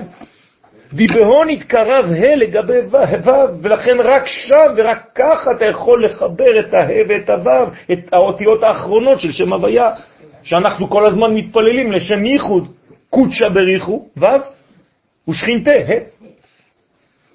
שבקיומם של המצוות האלה מתקרב השם ה' של המלכות אל ו' של זעיר אנפין. כלומר, יש חיבור של הנקבה והזכר. זה מה שמשלים את הדברים. הרי למה היונה חוזרת אל נוח? היא לא מצאה מנוח, נכון? זה לא משחק מילים. מה קרה לה? אין לה. אין לה איפה לשבת. למה אין לה איפה לשבת? כי כל מקום חוץ מהמקום הספציפי לא טוב לה. גם אם היה הוא לא טוב. גם אם היה, אין. ברגע שהיא נכנסת, היא חוזרת? לא. מה זה אומר? שכשנגיע סוף סוף לארץ ישראל כבר לא תהיה יותר גלות. אנחנו כבר לא נחזור לתיבת נוח, זהו. תיבת נוח זה, זה זמני, זה בתוך קופסה. אבל אנחנו כבר לא, כן? את הכתובת לא תמצא, היא נמצאת בתוך קופסה. זהו, עברנו את השלב הזה כבר. זה שלב שהכרחי, אמרנו. אני לא אומר שהגלות היא לא קיימת, היא קיימת, אמרתי רק שצריך להיגמל, לדעת מתי זה נגמר. ולא להמשיך אותה בכוח נגד רצון השם. אבל הוא רוצה שכולם יהיו? אני לא יודע מה הוא רוצה, אני מקווה לדעת מה הוא רוצה. לא, להכיר. את מזכירה לי שאלה ששאלו פעם את אה, הרב מניטוק שהוא, עלה ל, ל, שהוא בא לברך אותנו בצרפת. אז הוא היה בעיר, בניס, והוא היה בבית כנסת הראשי, ואז אישה שאלה אותו, כן, אבל מה אנחנו באמת, הוא מחכה לכולם, אז מה הוא אמר לה? לך הוא מחכה. זהו, תעשי את מה שאת צריכה לעשות, תפסיקי לחשוב על, על כולם, את צריכה לעלות לארץ, כולם צריכים לעלות, תעשי. יפה, ברוך השם. הוא מפרש, וקורבנה דאי הוא קריבו דקודשא בריחו עם שכינתה, וההתקרבות של אות ה' אל אות ו' היא ההתקרבות של הקדוש ברוך הוא עם השכינה. זה, זה מה שאתה עושה, זה מה שאנחנו גורמים. אנחנו רוצים רק דבר אחד, שהקדוש ברוך הוא ישכון, שימצא מקום לנוח עלינו, כאן, בעולם הזה, שישתמש בנו ככיסא, שישב עלינו. דהיינו סוד ייחוד זון, זה נקרא ייחוד זון, זכר ונקבה. אנחנו הנקבה, הוא הזכר. הזכר, אם הוא לא מצא נקבה, אין לו איפה להתגלות. הנעשה על ידי עליית המן, איך זה הופך להיות אמיתי? על ידי זה שאנחנו רוצים. תשוקה. על ידי שאנחנו מבקשים ממנו, בוא, שב עלינו, תתגלה עלינו, מהרה. שמעלה המלכות על ידי קיום מצוות עשה. אז איך היא עושה את זה, המלכות? על ידי מצוות שאנחנו מקיימים. כל המצוות שאנחנו מקיימים, זה בעצם תשוקות. כל פעם שאני מקיים מצווה, אני מראה לקדוש ברוך הוא שאני משתוקק לקרבה. ואמר בכל עבר ועבר, קריבו יודקה. אבל הקירוב והייחוד של יודקה שבחוכמה ובינה, כן, יודקה זה חוכמה ובינה, הוא תמיד בכל ספירה וספירה ובכל פרצוף. זאת אומרת, לא חשוב איפה אני מדבר, באיזו קומה, זה תמיד יודקה ואבקה, נכון? של אותה קומה. מה, איפה יש יודקה ואבקה? בכל הקומות, נכון? אז לא חשוב איפה אתה מדבר עכשיו, ילד קטן, ילד גדול או ענק. תמיד יש יודקה ואבקה, תמיד אותו מנגנון חוזר.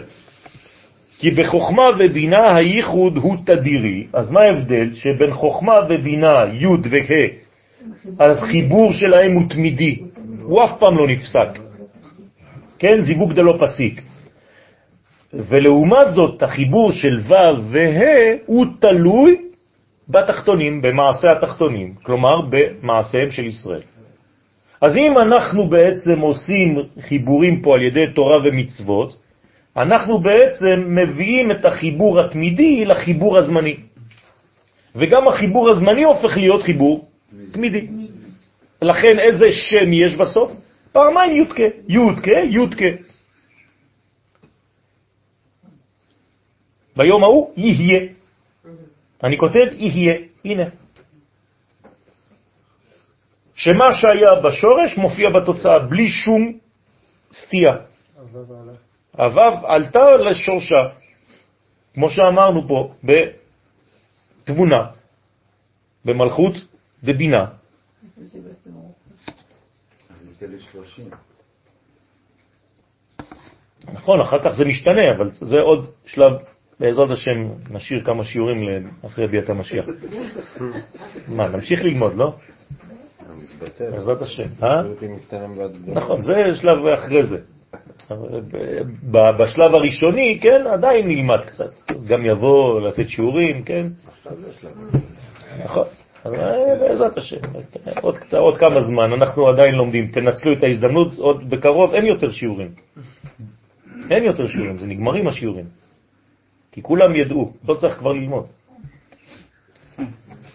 ואינו תלוי במעשים של תחתונים, הלמעלה, החיבור הראשון, חוכמה והבינה, ואומר עוד, ה' אות ה' של המלכות שהיא בחינת דין, נכון? האות ה' המלכות היא בחינת דין, דין דמלכותא, דינא דמלכותא דינא, רומזת על חמשת אלפים לבריאת עולם. זאת אומרת, אם אתה מסתכל על האות האחרונה, זה כאילו חמש אלפים לבריאה. כלומר, מתי אנחנו נכנסים בעצם למלכות של כל הסיפור? בשנת חמשת אלפים. אנחנו כבר בחמשת אלפים שבע מאות, ו... זאת אומרת, משנת חמשת אלפים של השש אלף שנה שהעולם קיים, כאמור בסנהדרין, יש כבר כניסה למלכות. דהיינו האלף החמישי שהוא כנגד מידת ההוד, כי מתי מתחילה המלכות? באי היא בהוד, כלומר בספירת הוד. אז באלף החמישי, האלף הראשון, איזו ספירה הוא? חסד. האלף השני גבורה, האלף השלישי תפארת, האלף הרביעי נצח, האלף החמישי הוד. ולמדנו כבר בכמה מקומות שהמלכות מתחילה מהוד. נכון? אז עזבי את היסוד בינתיים. כן? היסוד מכרו אותו, כן? הכניסו אותו לבור. זה יוסף. ולכן המלכות מתחילה בהוד. אז אם המלכות מתחילה בהוד, מתי נכנס ההיסטוריה האנושית למלכות? בחמשת אלפים ו... ולכן, מה יש משנת חמשת אלפים עד ששת אלפים? מה מתגבר? המלכות. מה זה מלכות? מידת הדין או מידת החסד? דין. ולכן כל הגאולה עוברת במידת הדין. כי אנחנו נכנסנו למדרגה של מידת הדין. שאז הייתה התגברות הקליפות, ולכן מתגברות הקליפות. מתי חרב בית המקדש, הראשון והשני? באלף החמישי. זאת אומרת, האלף החמישי הוא מסובך מאוד, כי ספירת ההוד, כבר למדנו עליה, היא מסובכת מאוד, ולכן רבי שמעון בר יוחאי עליו השלום רצה להיות שם, כדי להיות תחנה של שמירה עלינו. לתקן. כן? אז לכן כתוב בדניאל, פרק י' פסוק ח', והודי נהפך עליי למשחית. מה זה והודי? ההוד שלי. לא הודי, כן? אז זה אותו דבר. זאת אומרת שההוד נהפך עליי למשחית. כשאנחנו נכנסים לספירת ההוד יש קושי. שאז עיקר הגלות, לכן העיקר הגלות היא בספירת הוד. ו' אלף השישי, ואות ו' שלפני זה האלף השישי. ועוד ו' של זעיר אנפין רומזת על האלף השישי, כלומר, מה זה האלף השישי? חמשת אלפים ומחמש לשש, נכון? שהוא כנגד היסוד, הנה היסוד שלך. ואז הוא זמן הגאולה, כלומר, מתי תהיה הגאולה? מגלה לנו הזוהר. באלף שלנו עכשיו, באלף השישי. לא צריך להיכנס לאלף השביעי. לפני שנגיע לאלף השביעי תהיה הגאולה. הנה, הבטחה של הזוהר, רבי שמעון בר יוחאי. כי כל גאולה היא ביסוד, זה כלל. בסדר? זאת אומרת שאם אין יסוד שפועל, יסוד חי, אין קבלה של שום דבר. רק כשהיסוד חי, הוא מקבל חיות.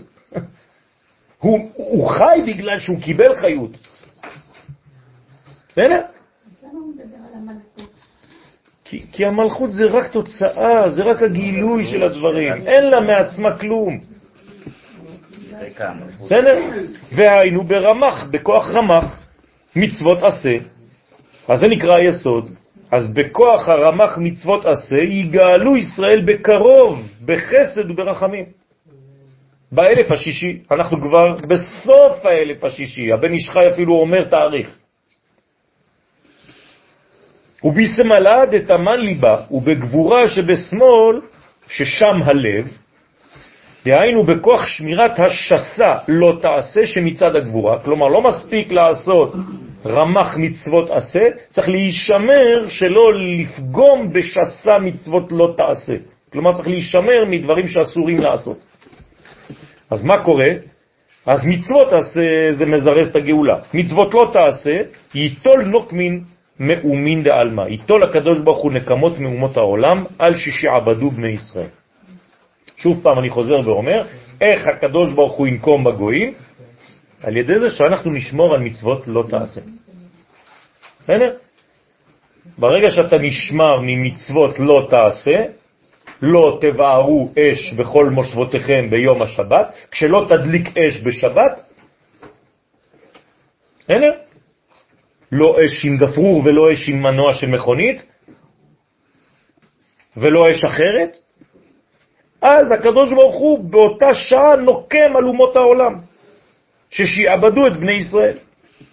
ורזה דמילה, בסוד הדבר של עניין הגבורה שבלב, לפי שכתוב כי יום נקם בליבי. לכן כתוב שהנקמה האלוהית היא בלב, כלומר בצד שמאל. הרי הנקמה תהיה מכוח הגבורה, ולכן הלב הוא צריך להיות גיבור. ולכן אדם אמיץ זה בלב. אם יש לאדם מורח לב, מה זה מורח לב? פחד. אז צריך לשחרר אותו מה, מהצבא, צריך לשחרר אותו מה, מהלוחמה. הוא לא יכול. למה הוא יקלקל את כל החבר'ה? אז מחזירים אותו הביתה. אז צריך לשמור רק על חיילים שיש להם כוח בלב. זה גם לא רק שהוא יקלקל את כל החבר'ה, שם לא, הוא לא הכלי הנכון לעבוד איתו שם. שם אתה צריך... אה, זה לא רק זה, זה מבחינת עצמו. אבל אם הוא יקלקל את האחרים, הוא יכניס בהם את הפחד, אז מקלקל את כל התפוח. ודאי יתקלילם בעמודה דאמצעיתה, ולכן ודאי המצוות עשה שבחסד והמצוות לא תעשה שבגבורה.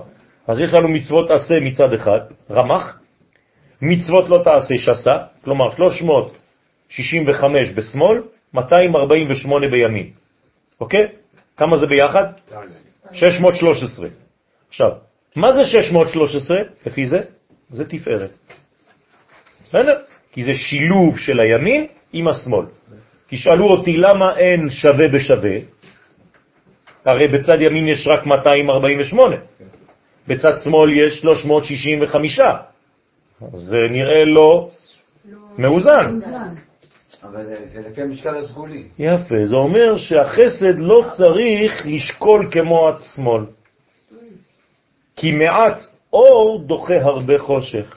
אז זה עניין של איכות ולא עניין של כמות. אבל השילוב ביניהם הוא גורם למידת התפארת. לכן שתיהן כלולות בתפארת הכלול מחסד וגבורה. דפיקודין דעשה אי תהיבו מימינה, כי מצוות עשה ניתנו מצד החסד שבימין, ופקודין דלא תעשה מסמלה, ובמצוות לא תעשה מצד הגבורה שבשמאל, ושניהם נכללים בתפארת. הנה. כלומר, ממה עשויה התפארת? ממצוות עשה ומצוות לא תעשה. שלפני זה קראנו לזה חסד וגבורה, אבל זה כבר לא מספיק לנו, אנחנו עכשיו נכנסים יותר לעומק. בסדר? ואילן, אינון תרי טעמה, ואלו הם הנרמזים בתרי טעמה, בשני הטעמים, שהם שני מיני מטעמים, כלומר אל תקרא לזה עכשיו טעמים, אלא מטעמים שמי ביקש? יצחק, לך תעשה לי מטעמים כאשר אהבתי. כלומר, מה הוא מבקש בעצם? הוא לא יודע ממי הוא מבקש בינתיים, הוא מבקש מהבן, שהוא רוצה לתת לו ברכה, הוא לא יודע בדיוק מי זה יהיה, הוא זורק את שלו, למרות שזה עשיו בינתיים. ומה הוא מבקש בעצם? לך תביא לי שני מטעמים. מה זה שני מטעמים? מצוות עשה, מצוות לא תעשה. מה עושה עשיו באותו יום? כל העוונות. כל העוונות שאפשר. כתוב שם בגמרא, ולכן עכשיו אתם מבינים למה חז"ל הלכו לדבר על זה. שהוא עבר על כל מה שאפשר לעבור. ואפילו בהגזמה אומרים חכמים מה הוא הביא לאבא שלו? כלב, לאכול. כן, אחרי שהוא אנס ורצח, ואל תשאלו מה הוא עשה באותו יום, הוא גם הביא לאבא שלו כלב לאכול. עשה זעמה שחיטה לכלב והביא לו בשר של כלב. בסדר? עכשיו, תבינו מה זה אומר. זה עמוק מאוד. ומה הוא רצה, האבא? שני מטעמים. כלומר, תביא לי איזון. אני רוצה לאכול אוכל מאוזן. אני לא רוצה לאכול לא לחם העצבים ולא לחם חסד. אני רוצה לאכול לחם תפארת. אבל למדנו בשיעור שעבר שכלב זה מלכות. נכון, זה, לא, אמרנו שזה הגמטריה של 52, שזה דומה למלכות, זה גם הגמטריה של אליהו, דרך אגב. כן, זאת אומרת שעשיו רצה... זאת אומרת שזה חיקוי של המלכות בצורה של כלב. כי על ידי קיום מצוות עשה עושים מטעמים לאבינו שבשמיים. אז אם אתה רוצה להכין אוכל לקדוש ברוך הוא, מה אתה צריך לבטא את השקשוקה? מה תעשה לו? מטבוחה? תעשה לו מצוות עשה ומצוות לא תעשה. זה מה שהקדוש ברוך הוא רוצה לאכול. זה מה שהוא אוכל. וכן אם באה עבירה לידו ופירש ממנה, גם כן עושה מטעמים לאבינו שבשמיים. כלומר, יש לך עכשיו אפשרות לחטוא. אתה עוד פעם נופל לאותו חטא, וברגע האחרון מה אתה עושה? יוצא. אתה יוצא מזה. אתה נמנע מלחטוא. זה גם אתה. זה אוכל לקדוש ברוך הוא. עשית עכשיו מטעמים, יש ריח ניחוח למעלה בשמיים שאתה לא מבין אפילו. הרי הם תרי טעמי, ולכן זה נקרא שני טעמים. הוא מפרש ופיקודין דעשה דעינון מאכלין דקודשא בריחו. וקיום מצוות עשה הם המאכלים והמטעמים של הקדוש ברוך הוא. הקדוש ברוך הוא לא אוכל בשר וחלב, הוא אוכל מצוות. ופקודין דלא תעשה פרנסה לסמך מם. כלומר, מי שלא שומר עצמו מפיקודים שלא תעשה, לא תגנוב, לא תרצח, לא תנאף, לא, לא, לא, לא, לא, זה חז ושלום, אם הוא כן עושה את זה, אז הוא נותן אוכל לסמך מם. הוא נותן אוכל לקליפה, לצד שלעומת הקדושה, חז ושלום. למד דעבר עליי הוא, מצוות לא תעשה, מי שעובר עליהם חז ושלום, נעשה מהם פרנסה לסמך מהם. כי אין ריק. כי על ידי שעובר על לא תעשה, נותן כוח לסמך מהם לחטוף את השפע מהקדושה, וזוהי פרנסתו. חשבתי שהוא גם לוקח גם את העשה שלי. כן. כאילו... חס ושלום, כן? במצב כזה זה, זה גונב הרבה יותר, נכון? אתה צודק, אתה צודק. ואילן הווה קריב עשיו ליצחק, ואלו העוונות שעברו בני ישראל על לא תעשה, היה מקריב שרו של עשיו שהוא עשה מחמם. כלומר, ממה עשיו שהוא עשה מחמם עשה את האוכל שלו? מהעוונות של ישראל. כלומר, איזה אוכל השטן מביא לקדוש ברוך הוא? את כל העוונות של עם ישראל. כל הנפילות שלנו זה הופך להיות חז ושלום אוכל בשביל השטן שהוא כאילו אומר לקדוש ברוך הוא, הנה תראה, הבאתי לך אוכל מכל העם שלך. כן, כן, בדיוק, כלב. ולכן בבית המקדש, כשהקורבן לא מתקבל, יורדת צורה של כלב. מהשמיים, ואוכלת את הקורבן, חז ושלום. וכשהקורבן כן מתקבל, אז יוצא אריה מהשמיים, צורה של אריה. ורואים את זה בצורה של עשן. כן.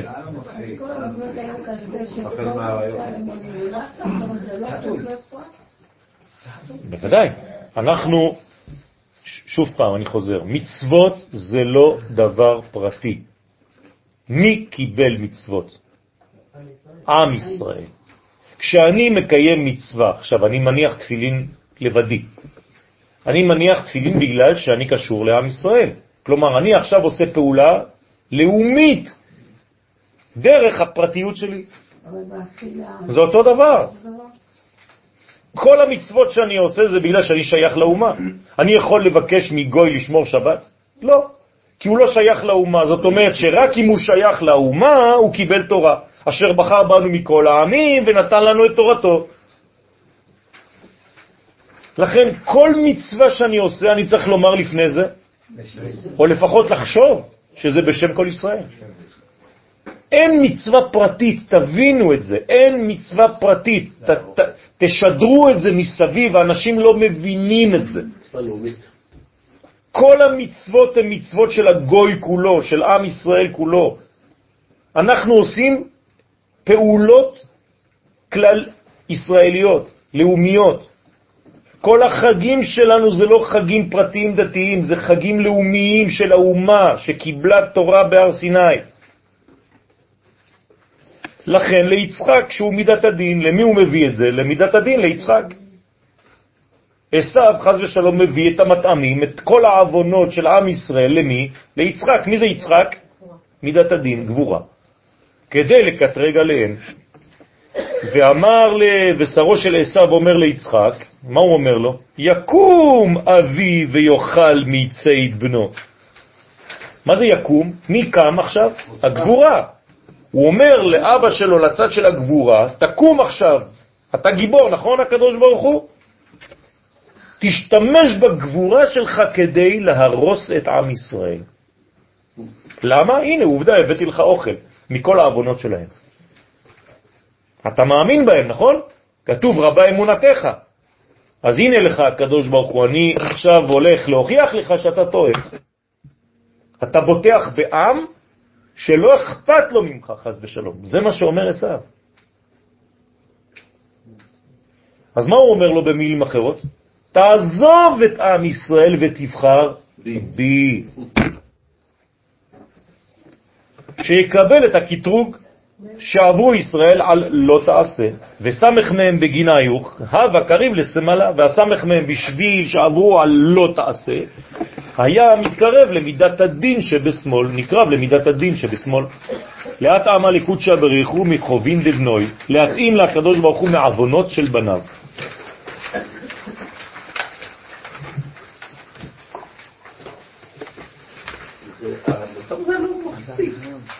גם היום, כלומר כל רגע ורגע, דרך אגב זה גם בתוך תוכנו, בתוך כל אחד מאיתנו.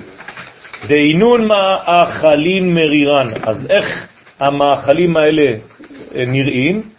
מה הטעם שלהם?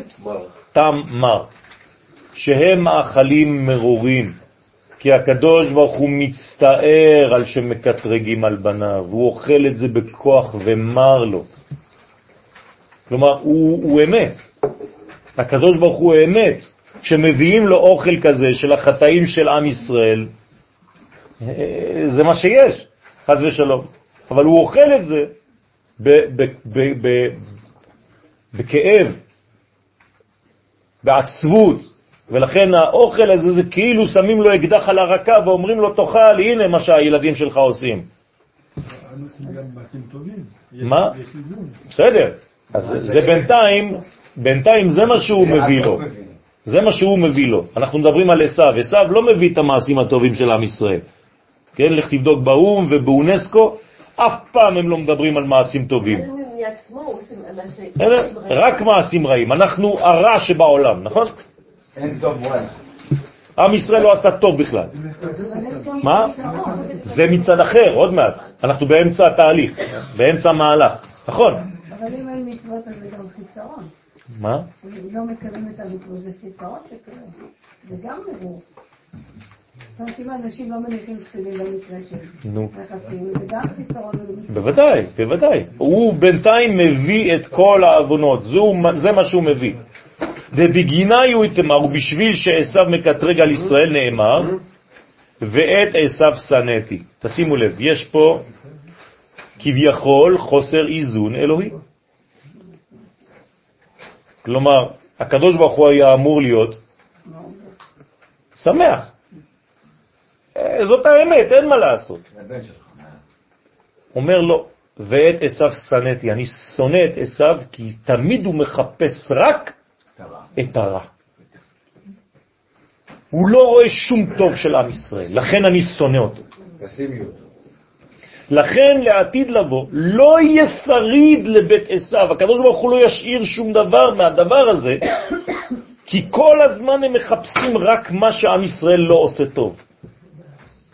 זה מה שתמיד אינם רעה עלינו. זה מה שהם רוצים להבליט. ואמר כי מצוות עשה שבימין תלויות בקום ועשה, ומצוות לא תעשה שבשמאל תלויות בשב ואל תעשה.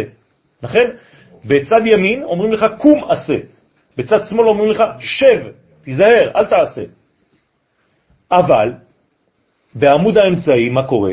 עמודה דאמצעיתה מתאמן התייבה תורה, איתה לימוד התורה שבתפארת שבעמוד האמצעי, משם ניתנה תורה, דהי כלילה דימינה ושמאלה.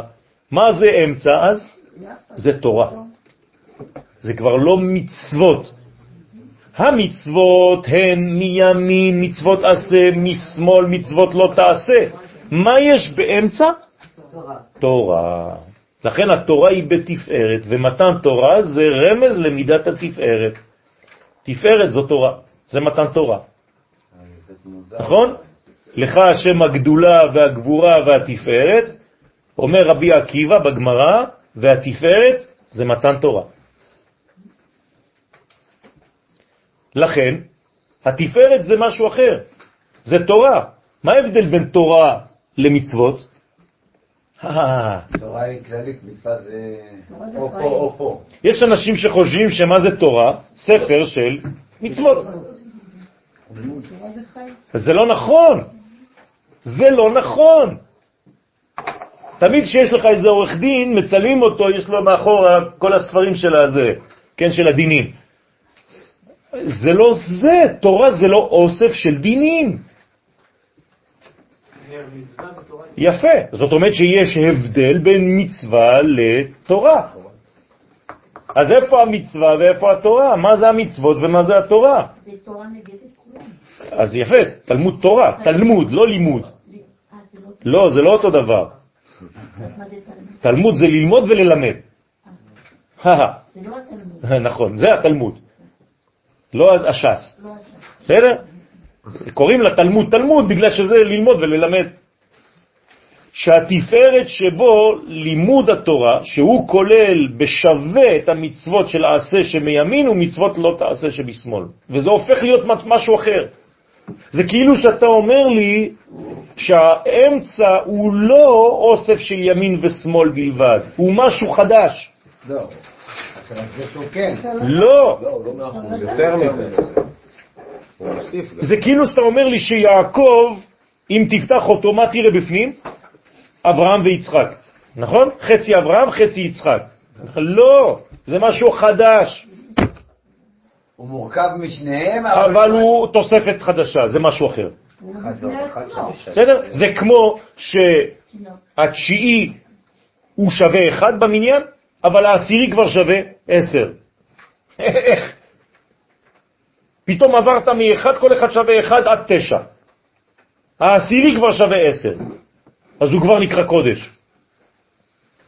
כלומר, כולם חול. עשירי קודש.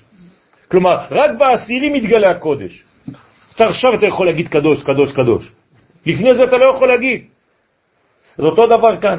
האמצע הוא דבר חדש, זה לא סתם אוסף של חצי מפה וחצי מפה, עשית סלט ובנית איזה אמלגם. כן? נכון. זה משהו אחר, זה אלמנט חדש בעולם.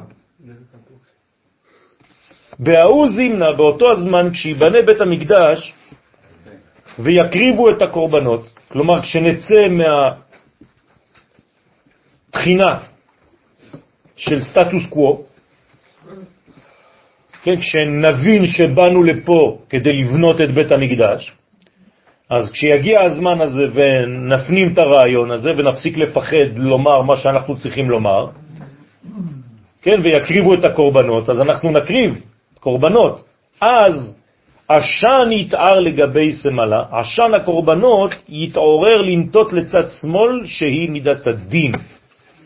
כלומר, העשן הראשון של הקורבנות שנעשה בבית המקדש השלישי, הוא י- יעלה קצת לשמאל. מי שלא מבין יגיד וואי וואי וואי, תראה, זה לא עולה ישר. זה אמור לעלות ישר, נכון? זה עולה קצת לשמאל. הוא אומר, לא, לא, אל תדאג, זה השלב הראשון, חייב הוא יעלה לשמאל. למה? לאעברה מתאמן סמם, סמ"ם. כדי להעביר משם את אחיזת הסמ"ם. אז העשן הראשון. יבוא להם שם לצד שמאל. כדי לחלות את כל הסמ"ם וגינדה דילה. שזה סגולת עשן הקורבנות לבטל כוחו של סמ"ם. כלומר, גם לעשן של הקורבן יש תפקיד. ומה הוא עושה? הוא מסמא, הוא מבטל את הכוח של הקליפה. הרוצה לאחוז, כן, בגבורות שבשמאל. וזה לפי שמואל שאמר במסכת ברכות דף ל"ד עמוד ב', שאין בין העולם הזה לבין ימות המשיח אלא שעבוד מלכויות בלבד. וזה מה שנשמר אצל הרמב"ם, להלכות, בהלכות מלכים. כלומר, הוא לקח את הגמרא במסכת ברכות דף ל"ד, זה בגמרא כתוב, זה לא הרמב"ם המציא. ומי אומר את זה? שמואל. עכשיו, מה זה אומר? שבין העולם הזה לבין עולם הבא, לימות המשיח, איך תראה שעברת מעולם הזה לימות המשיח? בסדר. מה, מה, מה זה דה פקטו במציאות? מדינת ישראל, לא ארץ ישראל. ארץ ישראל זה בסדר. כולם יכולים לבלבל לך את הראש ולדבר על ארץ ישראל, נכון. כן? יפה. זה עצמאות, אתה כבר לא תלוי באומה אחרת. יש לך שלטון משלך, שווה מה ששווה, לאט לאט, הוא מתקדם. אבל זה השלטון שלך. אז הרבה אנשים מבלבלים את האנשים, אפילו אותי בלבלו. אמרו לי לשחק משחק לדבר על ארץ ישראל במשך עשר דקות, ובסוף ראיתי שזה נכנס לסרט, ולא ידעתי מה זה הולך להיות. וזה שקר לאנשים. ואז יהיה עוד איזו אחיזה לסטרא אחרא. ומיד סליק עשן אחרא דאי הוא עשן הקטורת. ומיד שיתבטל הכוח של הסמ"ם, יעלה עשן אחר שהוא עשן הקטורת שיקטירו על המזבח הפנימי. בתוך המזבח הפנימי יש עשן אחר. לקשרה ולקרבה ימינה בשמאלה. ואז זה מקשר את הימין ואת השמאל כדי לקשר ולקרב את החסדים שבימין עם הגבורות שבשמאל כדי להמתיקם. שהכל יהיה מיתוק. ונודע שקטורת היא לשון קשר, כי תרגום של קשר הוא כתירו. שעמוד דעשן אי הוא עמודה דאמצעיתא, ולכן עמוד דעשן הוא סוד התפארת שבעמוד האמצעי המקשר את החסידים ואת הגבורות, ומפרש הגאון מווילנה, אי הוא עשן הקטורת, ועמוד עשן זה הוא מעשן הקטורת שמקשר את הימין והשמאל. זאת אומרת שזה כבר הקו האמצעי, זה השלב שבו האיזון חוזר, כי אנחנו בסופו של דבר רוצים את הקו האמצעי, כי רק הקו האמצעי מקרב אותנו למלכות. כל עוד ואנחנו בימין או בשמאל, אנחנו לא יכולים להתקרב למלכות. לכן זה ימין ושמאל, תפרוצי. אם אין ימין ושמאל, אין תפרוצי, אתה לא יכול לפרוץ. ולכן פרץ, שזה אחד מהשמות של המשיח, הוא בעצם ימין ושמאל. לכן הוא נקרא בן פרצי. לא בן פרסי, כן? בן פרצי זאת אומרת בן של פורץ קדימה. ורץ. ואיך קוראים לשם השני? פרץ ו... מי, מי יצא עם פרץ? זרח. אוקיי? זורח. אז מה זה זרח ופרץ? זה שתי בחינות של אותו משיח, שני משיחים. נכון, אחד שזריחה, לכן המשיח, הגאולה דומה לעלות השחר. ולכן זה זריחה, ואחרי זה זו פריצה קדימה, זה כבר פורץ. מי זאת עולה? כן? בהתחלה היא. יפה כלבנה, ברק החמה, איומה כנתגלות. כן? ואז ברגע שזה ככה, מה עשה הקדוש ברוך הוא? אל גינת אגוז ירדתי. מה זה אגוז? א' וג' ראשונות, ו' של אגוז, זיירנפין וזין. אגוז זה כל הספירות. אל גינת אגוז ירדתי, לראות באיבי הנחל. מה זה איבי? לא איבי, כן, ש- שקור- ש- לא, לא. ברוך הוא לא רוצה לקנות שום דבר, כן? הוא כבר קנה הכל.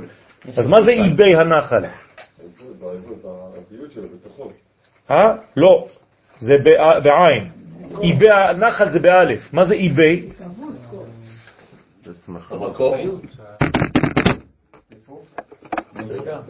אה, תחפשו. זה כבר, עברית.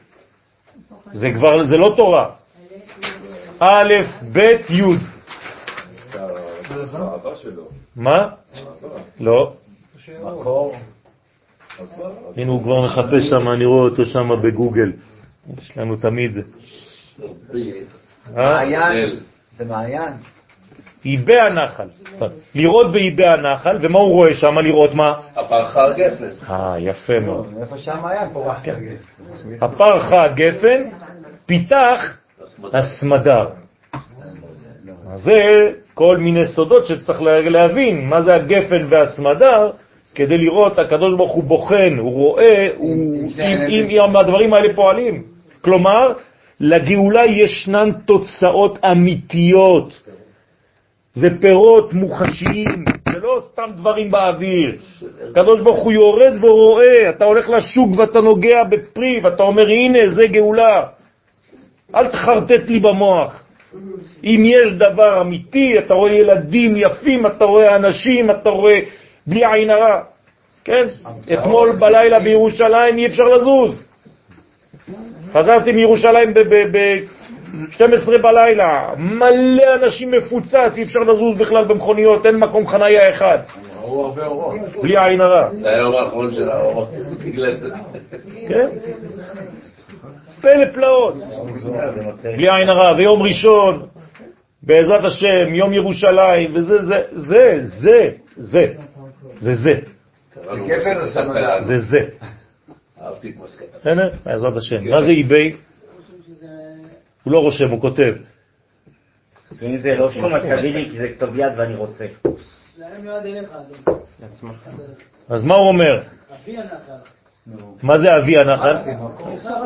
אה? יפה.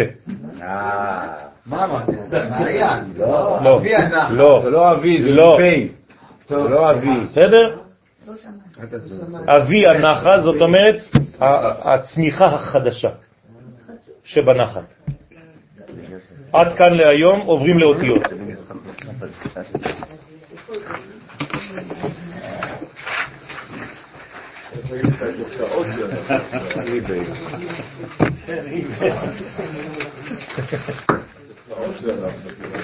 כן, הפירות החדשים אבל. צעירים. צעירים, כן. ירוקים.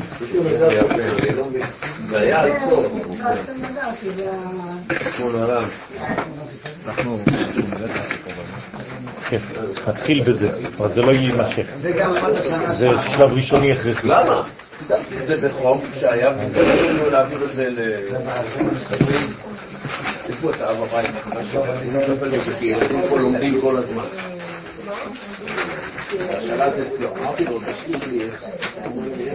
כתוב, ושלט לא יחסר. לפני ארבע שלטים אני אשלם. יש יש מצב שבוע הבא תשיג? איך סיפרו לי שבוע? אבל מקווה עוד היום. שלט, עוד היום. לא la Sylvanie, il faut que je fasse un nouveau truc. לא יש שיעור. שבוע הבא, כן, סתם, למה לא? אה, לא, לא, לא, אז כן, כן, נכון, אני לא יודע. זה לפני יום, זה... לא, בסדר, יהיה, יהיה, יהיה, יהיה, אין שום סתירה. זה שבועות זה רק במוצאי שבת. בסדר, תוכל לישון בשבת, כן, כן, בעזרת השם. הודו לשם כי טוב, תודה רבה. כי לעולם שזדו. זה. לתפילה. Les plombiers disent qu'il עולם שזדו. ילד רוצה גם כן. לא, יש, יש. c'est la prière des plombiers. כן. C'est comme ça qu'on écrit en français, non אחד. למד, בכבוד. זה האות הכי גבוהה.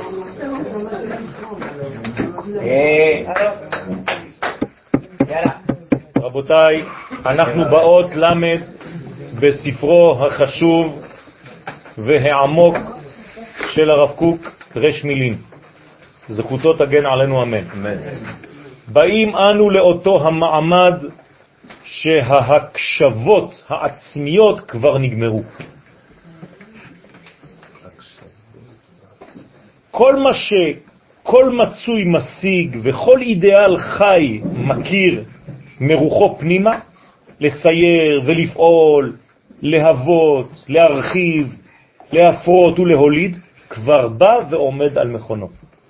זאת אומרת שעברנו את השלב של העיסוק בעצמנו, עברנו את השלב של כל הציורים הפנימיים, של כל ההתרחבות, של כל מהוויי הנפש, כל ההולדות, כל הבניין, כל ההתרקמות הפנימית. זהו, עברנו. עכשיו אתה כבר צריך לעבור לשלב שאתה לא מקשיב רק לעצמך. למה? כי אתה עכשיו הולך ללמד. למד זה שאתה יוצא מעצמך אל האחר. מי שלא הגיע לשלב הזה אינו יכול להעביר מסר, כי הוא עדיין באגירה, הוא אוגר. רק מכניסים לו, כן? איפה היה שלב שרק מכניסים ואף פעם לא מוציאים? במדבר. במדבר, עם ישראל שואל את הקדוש ברוך הוא, אפשר מכניסים ואף פעם לא מוציאים? כלומר, אנחנו לא במרכאות הולכים לשירותים חוץ מן הכבוד, אבל זה לא אומר זה, זה הרבה יותר עמוק. כמה אנחנו כבר יכולים רק לאגור, לאגור, לאגור, ולא להעביר? למה הם שואלים את זה? במילים אחרות, מה הם שואלים במדבר? מתי נסיים כבר את המדבר הזה? כלומר, אי אפשר אי אפשר מה? ללמד במדבר. אי אפשר להשפיע במדבר העמים. מאיפה משפיעים? רק מארץ ישראל, כי מציון תצא ההוראה, התורה, ודבר השם מירושלים. אי אפשר להשפיע בחוץ.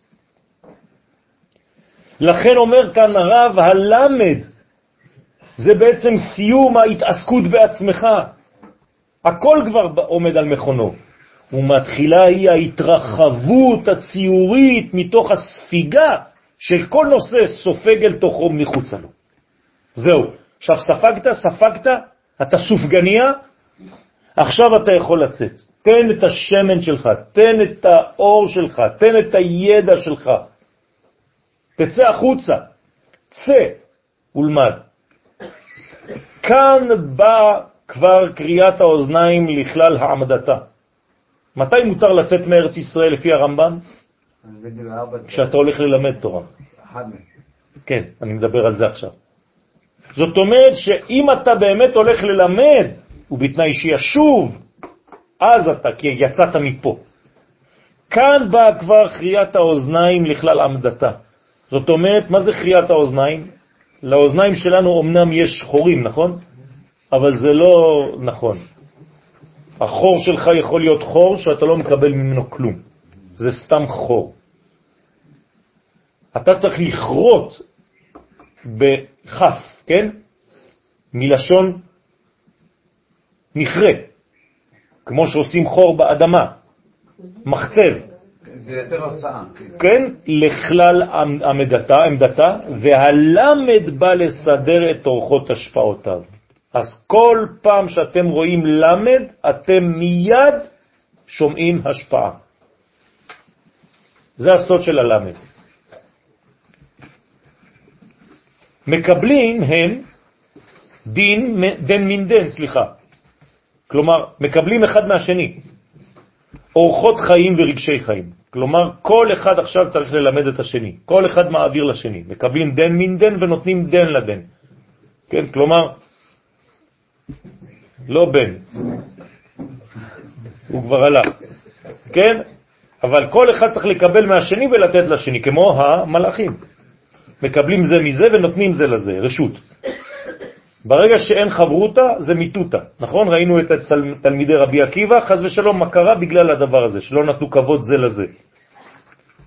אז זה הכוח של הלמד. הלמד, אם למדת משהו, אתה חייב להעביר אותו. דרך אגב, אמרתי לכם כבר בשיעורים קודמים שזה גם מנגנון ריפוי ואיזון, כי אם אתה לא מוציא, אתה יכול להתפוצץ מזה.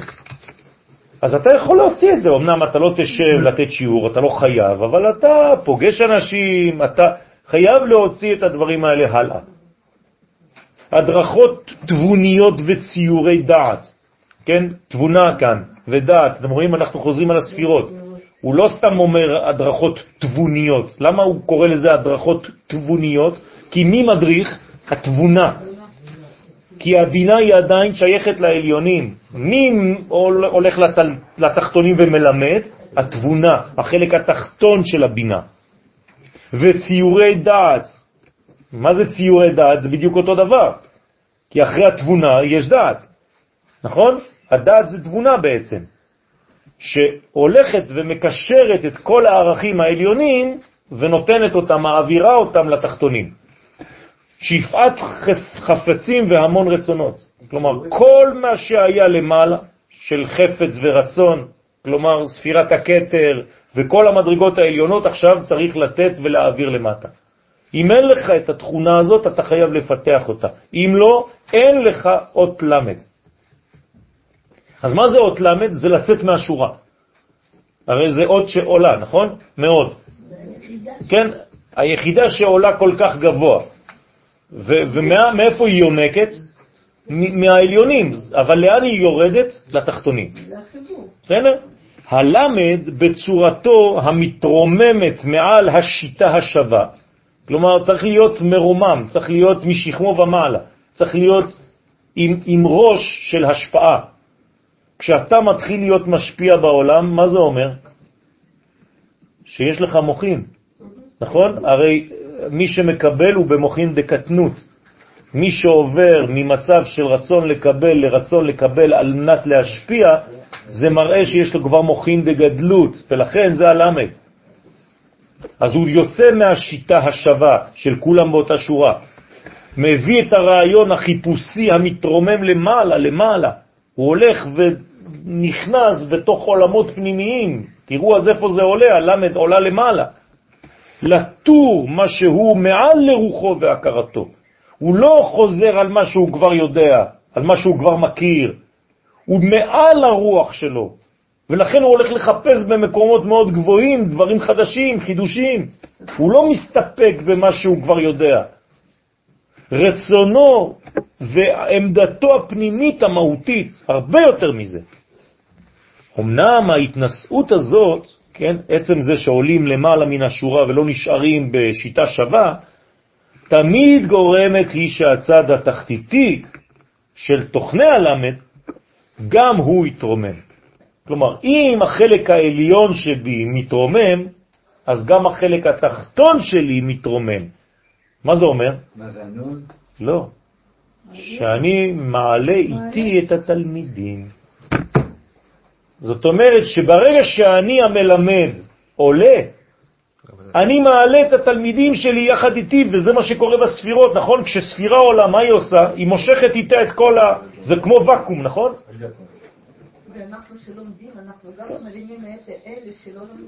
אז בוודאי, תמיד יש מהלך כזה, אבל הלימוד לבד לא מספיק. יש לימוד ויש ללמוד וללמד. כן, אז כמובן שזה חלק מזה, צריך ללמוד, אבל יש עוד שלב פה. לכן מתרומם על כל פנים הרמה אלכסונית אל על. למה זה מתרומם בהרמה אלכסונית? תשימו לב ללמד, כן? היא כזאת, נכון? יש י' למעלה, אחרי זה היא באה, ויש לה איזה מין בסיס פה, ואחרי זה היא יורדת באלכסון. נכון? אז היא מרימה בעצם בצורה אלכסונית, זה לא ישר פה, זה לא ככה. זה הולך לצד ימין, באלכסון. שאיפת ההתנסות לצייר על פי הנשגב גם את הציורים התחתיתיים ולהתאים את הסדרים על פי הרוממות הנשקפת בתחום הרום. זאת אומרת שמי שנמצא בתהליך הזה, מה הוא מבין? הוא רוצה לתת לחלק התחתון שלו את מה שהוא פגש בעולמות העליונים. הם גם עומדים אחד מעל השני זאת, כן, זאת אומרת שבעצם הבניין הזה הוא נותן לחלק התחתון גוון חדש, גוון של עליון. כי זה הכוח של הלומד. הלומד הולך לשם, ואז הוא מביא את השמה לפה. עכשיו, למה הוא עולה באלכסון ולא ישר? אה? מה זה לעלות באלכסון? אמרנו, עשינו שיעור על זה, שיעור שלם על זה. כן? כמה זה האלכסון הזה? 45 מעלות. כלומר, מפה לפה יש 45 מעלות. אתם רואים את הזווית הזאת? זאת אומרת שהזווית הזאת של 45 מעלות זה האדם, האדם בגמטרי 45, והוא אלכסוני. למה האדם אלכסוני ולא ישר? כי כל הזמן הוא עומד על רגל אחת. כשהוא רוצה להתקדם, הוא תמיד בהליכה באלכסון, הוא מתקדם על רגל אחת, הוא לא יכול להיות על שתי רגליים. אם הוא על שתי רגליים, אז הוא עומד, אז הוא תקוע, כמו מלאכים. ולכן, אחרי, אחרי הנשקפת בתחום הרום, כן? אחרי התעלותה אל הציפייה למעלה, כל מה שהוא עושה, זה שרוצה לדעת יותר, זה שנכנס לגנזי המלך. אז מה הוא עושה? אחרי כל זה מבולטת היא בנטייתה הרגלית של הלמד. כל זה מבוטא בנטייה של הרגליים. כלומר, אני רוצה בסופו של דבר להתקדם.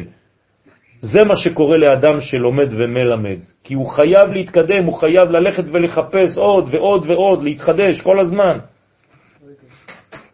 אז זה הבניין של הרגליים, שיש לו גם עמידה בעולמות התחתונים, זה לא נשאר למעלה, כי אם לא זה לא לימוד אמיתי. ותשימו לב פה, אין זיוף, מה שהיה למעלה חייב להופיע למטה, זה אותה י' פה. ברגל יש גם גר. כן, נכון. אז הקו האיתן שהקווים המתפשטים ממעל ומתחת נמשכים ממנו, מלמדנו את היסוד הלימודי הבנוי על איתניות ההבדלה שבין הרום והתחת. הבדלה ולא הפרדה. בסדר? ולכן יש בעצם מדרגה איתנית למעלה שחייבת להיות באמצע במדרגה של סטביליטי, כן? בסיס, יציב, כן? וברגע שהוא יציב פה, אז הוא יכול לרדת למטה. איפה היציבות הזאת? זה בקו. הקו של ספר התורה, כשחוקקים אותו עם הציפורן, משם בעצם נמצאת, הבסיס הזה נמצא פה. כל השאר יורד מתחת, וכל השאר עולה למעלה. בסדר? למטה יש, זה, זה כבר לא. אנחנו לא עושים ככה. אנחנו עושים קווים רק לתחתית של האותיות. לא, זה כבר השורה השנייה. אסור שהיא תיגע בשורה השנייה. נכון? זה הגג של האות. כל האותיות מתחילות מפה. תכתוב קו, תכתוב ככה. יש רק קו אחד. יש רק קו אחד.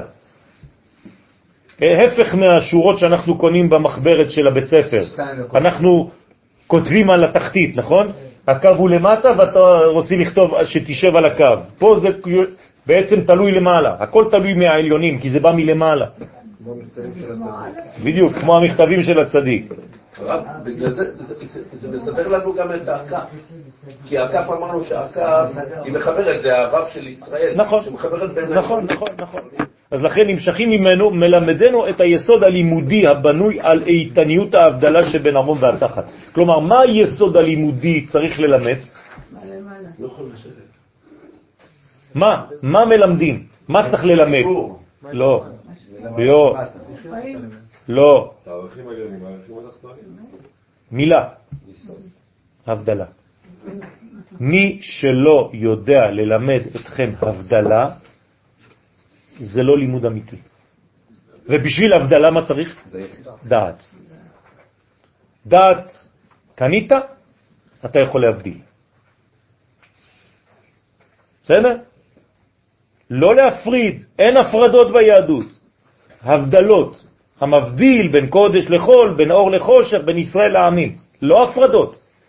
ורק מי שיש לו דעת, אתה חונן לאדם דעת, אתה חוננתן. הבדלה. זאת אומרת שמי שמלמד חייב לדעת את ההבדלים בין כל המדרגות. על יסוד הכרת הערכים. איך הוא יודע את ההבדלים האלה? כי הוא עכשיו יותר ויותר מדייק.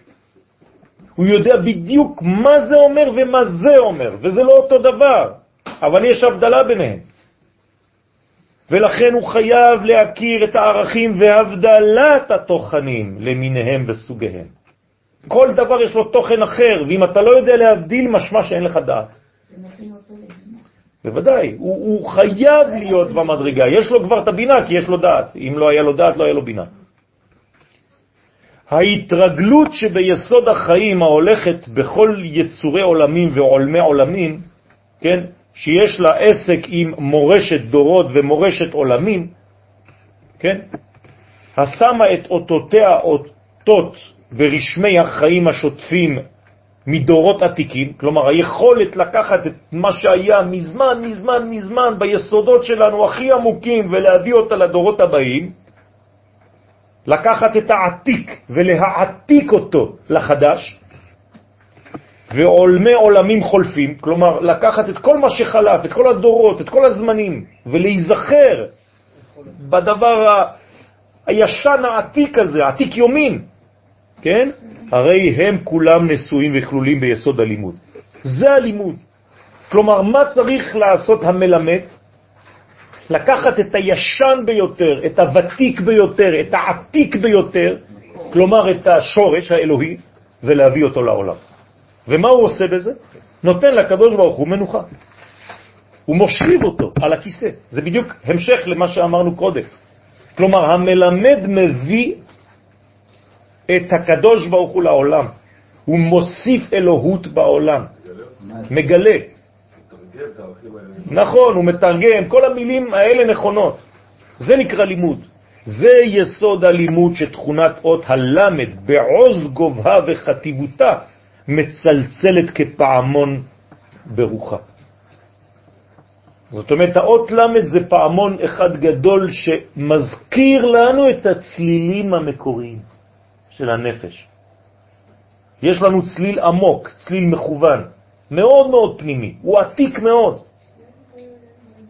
הזיכרון שלנו העמוק, עם הגעגועים שיש שם, מי ששומע את הצלצול הזה, אז הוא מביא את זה קדימה. הוא מביא את זה לעתיד, הוא מעביר את זה ברוח לילדים, לדורות הבאים. נכון, נכון, ויפה, הוא מעורר את הצלצול הזה, את האקו הזה, אצל כל מי ששומע אותו. כי הוא יודע בדיוק לגעת בנקודות שמזכירות, שמעוררות את הזיכרון לפי הגוון של כל אחד ואחד. גם דומה בצורה הפוכה. נכון. בכל אז, אז יש לה קול, זוכרים שהקול זה הפנימיות, ואז זה כבר מידת הדין, כלומר עזות זה כבר מידת הכלי. הנושא בחילו הכביר את כל המגדלים הפורחים באוויר. הנה, זה מגדל פורח באוויר, נכון? אבל הוא לא פורח באוויר, כי יש לו בסיס. מחובר. הוא מחובר לקרקע, לקרקע המציאות. זה הסוד של הלמד.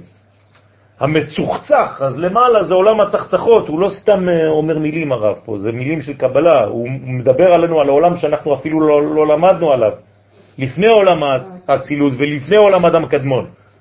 זה נקרא עולם הצחצחות.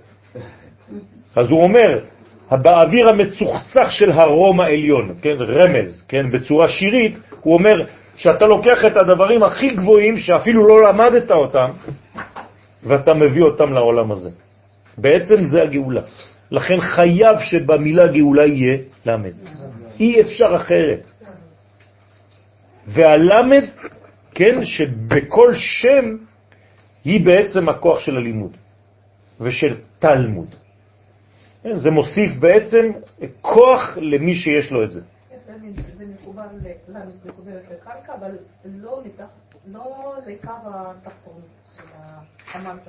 היא לא יכולה להיות מחוברת לקו התחתון, למטה יש עוד אותיות, נכון? יש עוד שורה, ואם האות נוגעת בשורה התחתונה, שתי אותיות שנוגעות, זה פוסל את ספר התורה. שבת שלום. שלום.